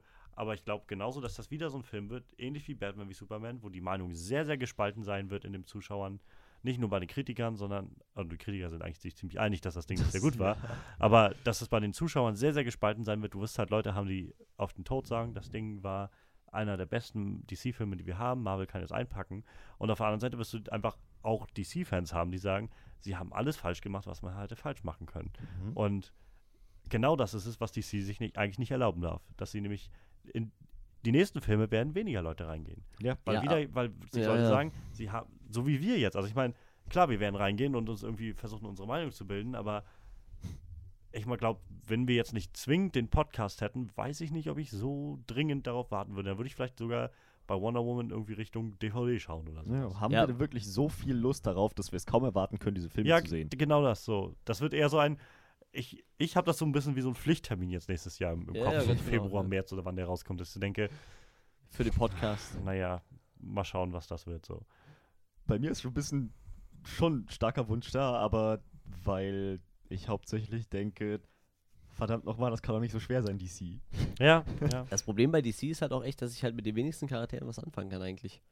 Also Wonder Woman ist für mich halt so, ich, ich fand den Film halt echt relativ nett in Batman wie Superman, so als Charakter. Ich glaube, die könnte das gut machen und wie gesagt, der Trailer sah halt wieder gut aus. Aber da, dadurch, dass halt, wie gesagt, ich mit Wonder Woman so, so nichts anfangen kann, ich habe nie einen Comic von ihr gelesen oder irgendwas und da die DC-Filme halt echt immer schlechter werden, wird das halt auch immer weniger lustig, das anzugucken. Ja. Jupp, jupp. Das ist es halt, ne? Wenn jetzt DC wirklich nur interessante Charaktere hätte, dann würde ich halt sagen, ja, okay, die Filme bis jetzt waren halt scheiße, aber jetzt kommt halt der und der Charakter und der ist eigentlich ziemlich cool, will, will ich mir angucken. Das Ding ist halt, wir reden ja auch irgendwie aus der Perspektive von so wirklichen Comic-Buch-Movie-Fans. So. Ja, wir ja, mögen diese Sachen, aber wenn du halt so Leute hast, die zwei, dreimal im, im Jahr oder so alle Ja, zwei ja. Monate mal ins Kino gehen, die sagen halt irgendwie, letztes Jahr war ich bei Suicide Squad und fand das echt nicht so geil. Ja, genau. Und jetzt, was kommt jetzt? Wonder Woman, naja, das sind die gleichen Macher, ich weiß ja nicht so. ja, das ist halt. Aber gut, wenn die nicht in dem im Universum drin stecken, dann wissen sie vielleicht auch nicht, dass Wonder Woman damit Ja, wirkt. So. Weiß man meistens, halt meistens kündigen sie es ja an, irgendwie von den Machern von. ja, ja, ja, Batman wie vorbei. Superman. Ja, dann ist es direkt vorbei. So. Du kannst aber auch mit Charakteren, die nicht unbedingt super populär sind, aus denen kann man immer noch eine ganze Menge rausholen. Ja, Ich sicher. meine, 2007 hätte niemand gesagt, äh, Iron Man wird der größte Ja. Ja. Hit, den man sich vorstellen kann. Äh, nein. Aber, aber, das, Captain America? Nee, Thor? aber das Lustige ist, dass ich da halt auch echt alle Charaktere schon vorher kannte so und auch irgendwie schon einen Bezug zu hatte. So. Sowohl Iron Man als auch Hulk, als auch Ich hatte zum au Beispiel. außer Guardians. Also Hulk, klar, kannte ich auch. Und äh, ich hatte auch schon mal irgendwas von Captain America gehört, so. Ja. Aber ich hab, weder hatte ich einen großen Bezug zu Captain America, noch habe ich groß Ahnung von Iron Man oder vor allem Thor gehabt, dass das alles in einem Universum Ja, ja. spielt.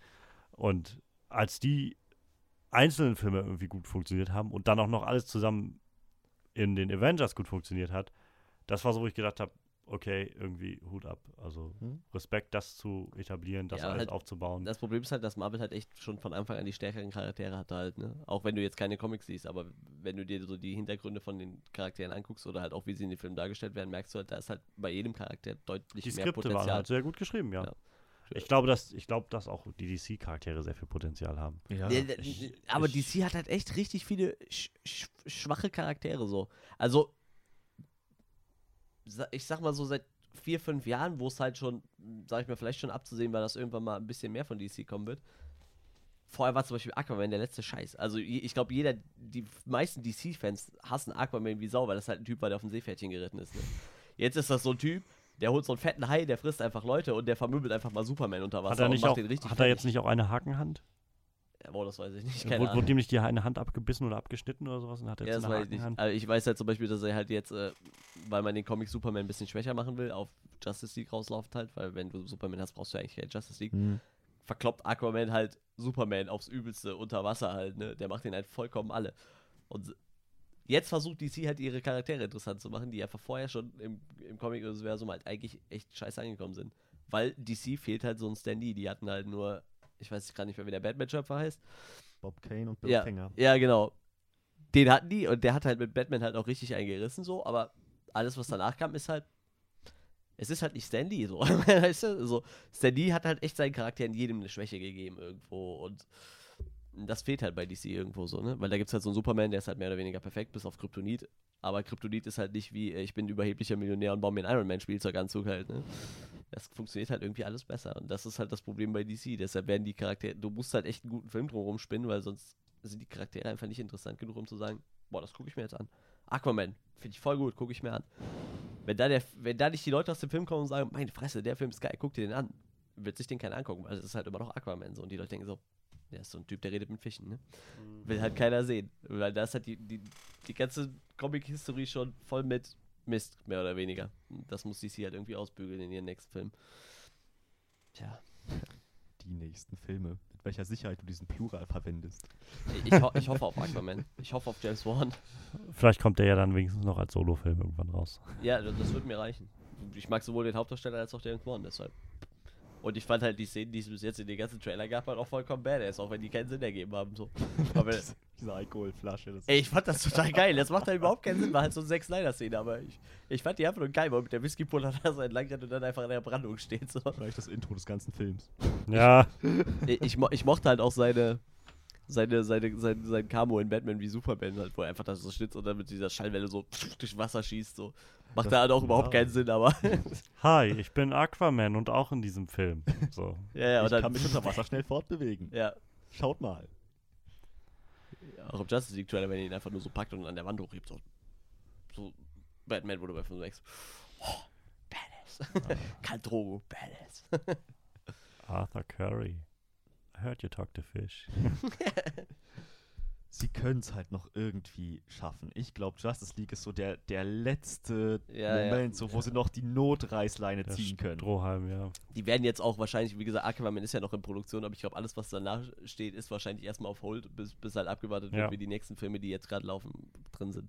Wie gesagt, ich glaube, bei, halt- bei Aquaman sind sie schon zu weit drin, um jetzt zu sagen, komm, wir warten jetzt erstmal ab. So, ich glaube, da wird jetzt schon weiter Man geplant. kann eigentlich nur hoffen, dass sie jetzt halt durch Suicide Squad so ein bisschen eine Lehre gezogen haben und halt Patty Jenkins in Ruhe lassen mit ihren Wonder Woman-Filmen. Ja, ja. Statt jetzt wieder am Rad zu drehen und zu sagen, oh Gott, Suicide Squad ist so schlecht angekommen bei den Kritikern, wir müssen unbedingt was machen. Ja. äh, Patty Jenkins, zeig jetzt mal deinen Film. Das ist alles viel zu düster und viel zu ernst. Und da müssen wir unbedingt mehr Humor reinbringen. In den Ersten Weltkrieg? Ja, genau, in den Ersten Weltkrieg. Ähm, hast du irgendwie mal dran gedacht, Clowns mit einzusetzen oder so? Wir haben da, wir haben da, Jared Leto spielt einen super Clown. Aber wenn die das machen, wenn, wenn Warner sich zu dieser Entscheidung hinreißen lässt, dann muss ich ganz ehrlich sagen, selber schuld. Wenn die einfach zu blöd sind, aus ihren elementaren Fehlern zu lernen, ja, das ist es. selber Halt. schuld. Ja. Aber ich habe halt echt die Befürchtung, dass es so ist. Obwohl ich ja sagen muss, so gerade diese Szenen auf der Amazon, die, so, relativ- die im Trailer waren, ne? da gab es ja so ein paar, die Hm. wirkten halt schon deutlich heller als, ja gut, die Weltkriegsszene natürlich wieder nicht, aber deutlich heller als alles, was in den letzten beiden Filmen so gab irgendwie. Also ich weiß, dass es im Vorfeld hieß, dass Wonder Woman zum einen ein Skript hat, was zu großen Teilen von Zack Snyder kommt Oh, und der Film generell Oh eine yeah. ziemliche Zack Snyder-Note haben soll. das So. wird ja immer schöner. Es ist noch ein bisschen Zeit hin, der Film ist auch noch nicht ganz fertig mit der Postproduktion, also meistens arbeiten sie ja sowieso bis kurz vor ähm, Veröffentlichung des Films. Warten wir es ab. Wir haben genug Grund zur Sorge. Aber- kurze Hoffnung. Ja. Ich überbrücke mich jetzt mit, mit Doctor Strange im, im Herbst. Das wird auch, glaube ich, der nächste wirkliche Comicbuchfilm, den wir jetzt noch kriegen dieses Jahr. Ja, meine Güte. Ja, heute war ja mal einiges los. Jubiläum. Yay. 15 Folgen. Plus halt ein, zwei Specials oder sowas. Aber ja, meine Güte, wir haben irgendwie einiges abgearbeitet. Und das war auch mal nötig, das alles rauszulassen, glaube ich. Das hat sich sehr lange aufgestaut. Über zweieinhalb Tage. Zu lang. Oh. Viel zu lang. Ja, aber ich glaube, wir können halt alle zusammenfassen, wir wollen alle, dass wir gute, wirklich, wirklich gute DC-Filme kriegen. Ja, Die Frage ist nur, wann wird es dazu kommen und wird es noch dazu kommen? ganz genau. Wir hoffen einfach mal, ihr hattet irgendwie Spaß beim Zuhören heute. ähm, einfach mal so ein bisschen zuhören, wie wir uns mal wieder gegenseitig hochstacheln und, und wieder ein bisschen ausrasten. Ja, das sind die witzigsten Podcasts, glaube ich. wenn, wenn wir uns einig sind, dass die Filme schlecht sind, werden die Podcasts echt witzig. Ich bin gespannt, wenn wir mal so den ersten Film haben, wo so einer von uns den richtig, richtig geil findet und einer den einfach nur abgrundtief scheiße findet. Oh Gott. Und wir uns so, und der dritte wahrscheinlich auch nur daneben steht und irgendwie mal so Munition jedem liefert. ja, ja, genau. So. Aber, hast du mal darüber nachgedacht? Aber. Das wird sehr interessant. Mal schauen. Ähm, ja, wie schön, dass noch jemand zugehört hat heute. Wir haben viel Spaß gehabt, einfach mal Suicide Squad rückblickend zu betrachten. und mal sehen, was von unseren äh, Prophezeiungen über das DC-Universum dann wirklich äh, noch zutrifft. Also ihr könnt ja gerne eure Meinung dazu äußern, ob die äh, DC-Universum noch plus zwei Filme äh, Theorie zutreffen wird oder ob ihr meint, das wird doch noch mehr. Oh, ich, ich muss gerade was einfallen. Das war lustig im Kopf. Ke- ke- ke- Kennt ihr diese Trash-Film-Boxen? So, so die große Horror-Box, die große Science-Fiction-Box. Wäre das nicht geil, wenn es immer so eine große Comic-Box und dann nur so diese kompletten DC-Filme drin, so, so sechs Filme für einen Zehner gepresst auf zwei DVDs, so, weißt du? so, du hast halt diese komplette Zack Snyder-Filmsammlung, so. Das ist dann das, was wir später vor unseren Kindern verteidigen Ja, werden ja, müssen. Drei genau. Stunden Director's Cut, Batman wie Superman. Ja. Wie konntet ihr es dazu kommen lassen? Und irgendwo quetschen wir dazwischen noch Green Lantern rein, weil warum nicht? Die große Asylum Box der comic verfilmung So sehr fällt das dann auch nicht mehr auf. Da sind schon bei DC ordentlich Köpfe gerollt. Warner hat einen komplett neuen Vorstand. Die sagen dann, wisst ihr was, wir machen jetzt über die Vergangenheit lustig. Ja. Die große Tr Tr Comic Trash Box. Shit. Wir können nur appellieren, bitte, bitte Warner, macht es besser beim nächsten Mal. Wir, wir, und, wir, uns sind die Hände gebunden, ja. Wir können nicht mehr machen, als einfach zu flehen. Gebt uns endlich einen guten Film. Wir wollen, dass ihr gerne einen guten Film macht. Das ändert aber nichts daran, dass der Film scheiße war. Und wir werden nicht einfach uns hinstellen und sagen, ah, war das alles geil. Nur weil wir wollen, dass ihr euch irgendwie gut fühlt. Ja, also. wir sollten es so weitermachen wie jetzt. Alle sollten die Filme gucken, aber dann halt vernichtende Rezensionen auf Facebook und Tomatoes etc. bringen. Einfach, damit die halt Geld haben für den nächsten Film, um es besser zu machen, aber doch wissen, okay, eure Filme sind aber trotzdem scheiße. Nur weil Ja. wir die gesehen haben, finden wir die nicht gut. Wer weiß, vielleicht kommt es dann dazu, dass Jeff Jones, jetzt der neue äh, Chef der ähm, DC-Abteilung, dann irgendwie demnächst so einen Abend um, keine Ahnung, halb eins oder so bei Kevin Feige anruft, so, sag mal, hast du vielleicht so ein, zwei Tipps oder so? naja.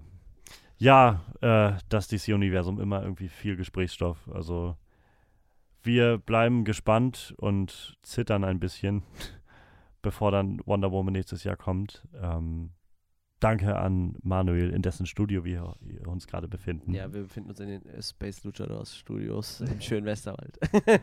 Wundervoll. Äh, es ist eine Ehre, hier zu sein. Auf jeden Fall. Ähm, danke an, an Frederik und deine offene Meinung über das DC-Universum. Ja, schön wieder dabei zu sein. Unterstützt deine Petition Fans gegen Zack Snyder. Nein. nein, nein.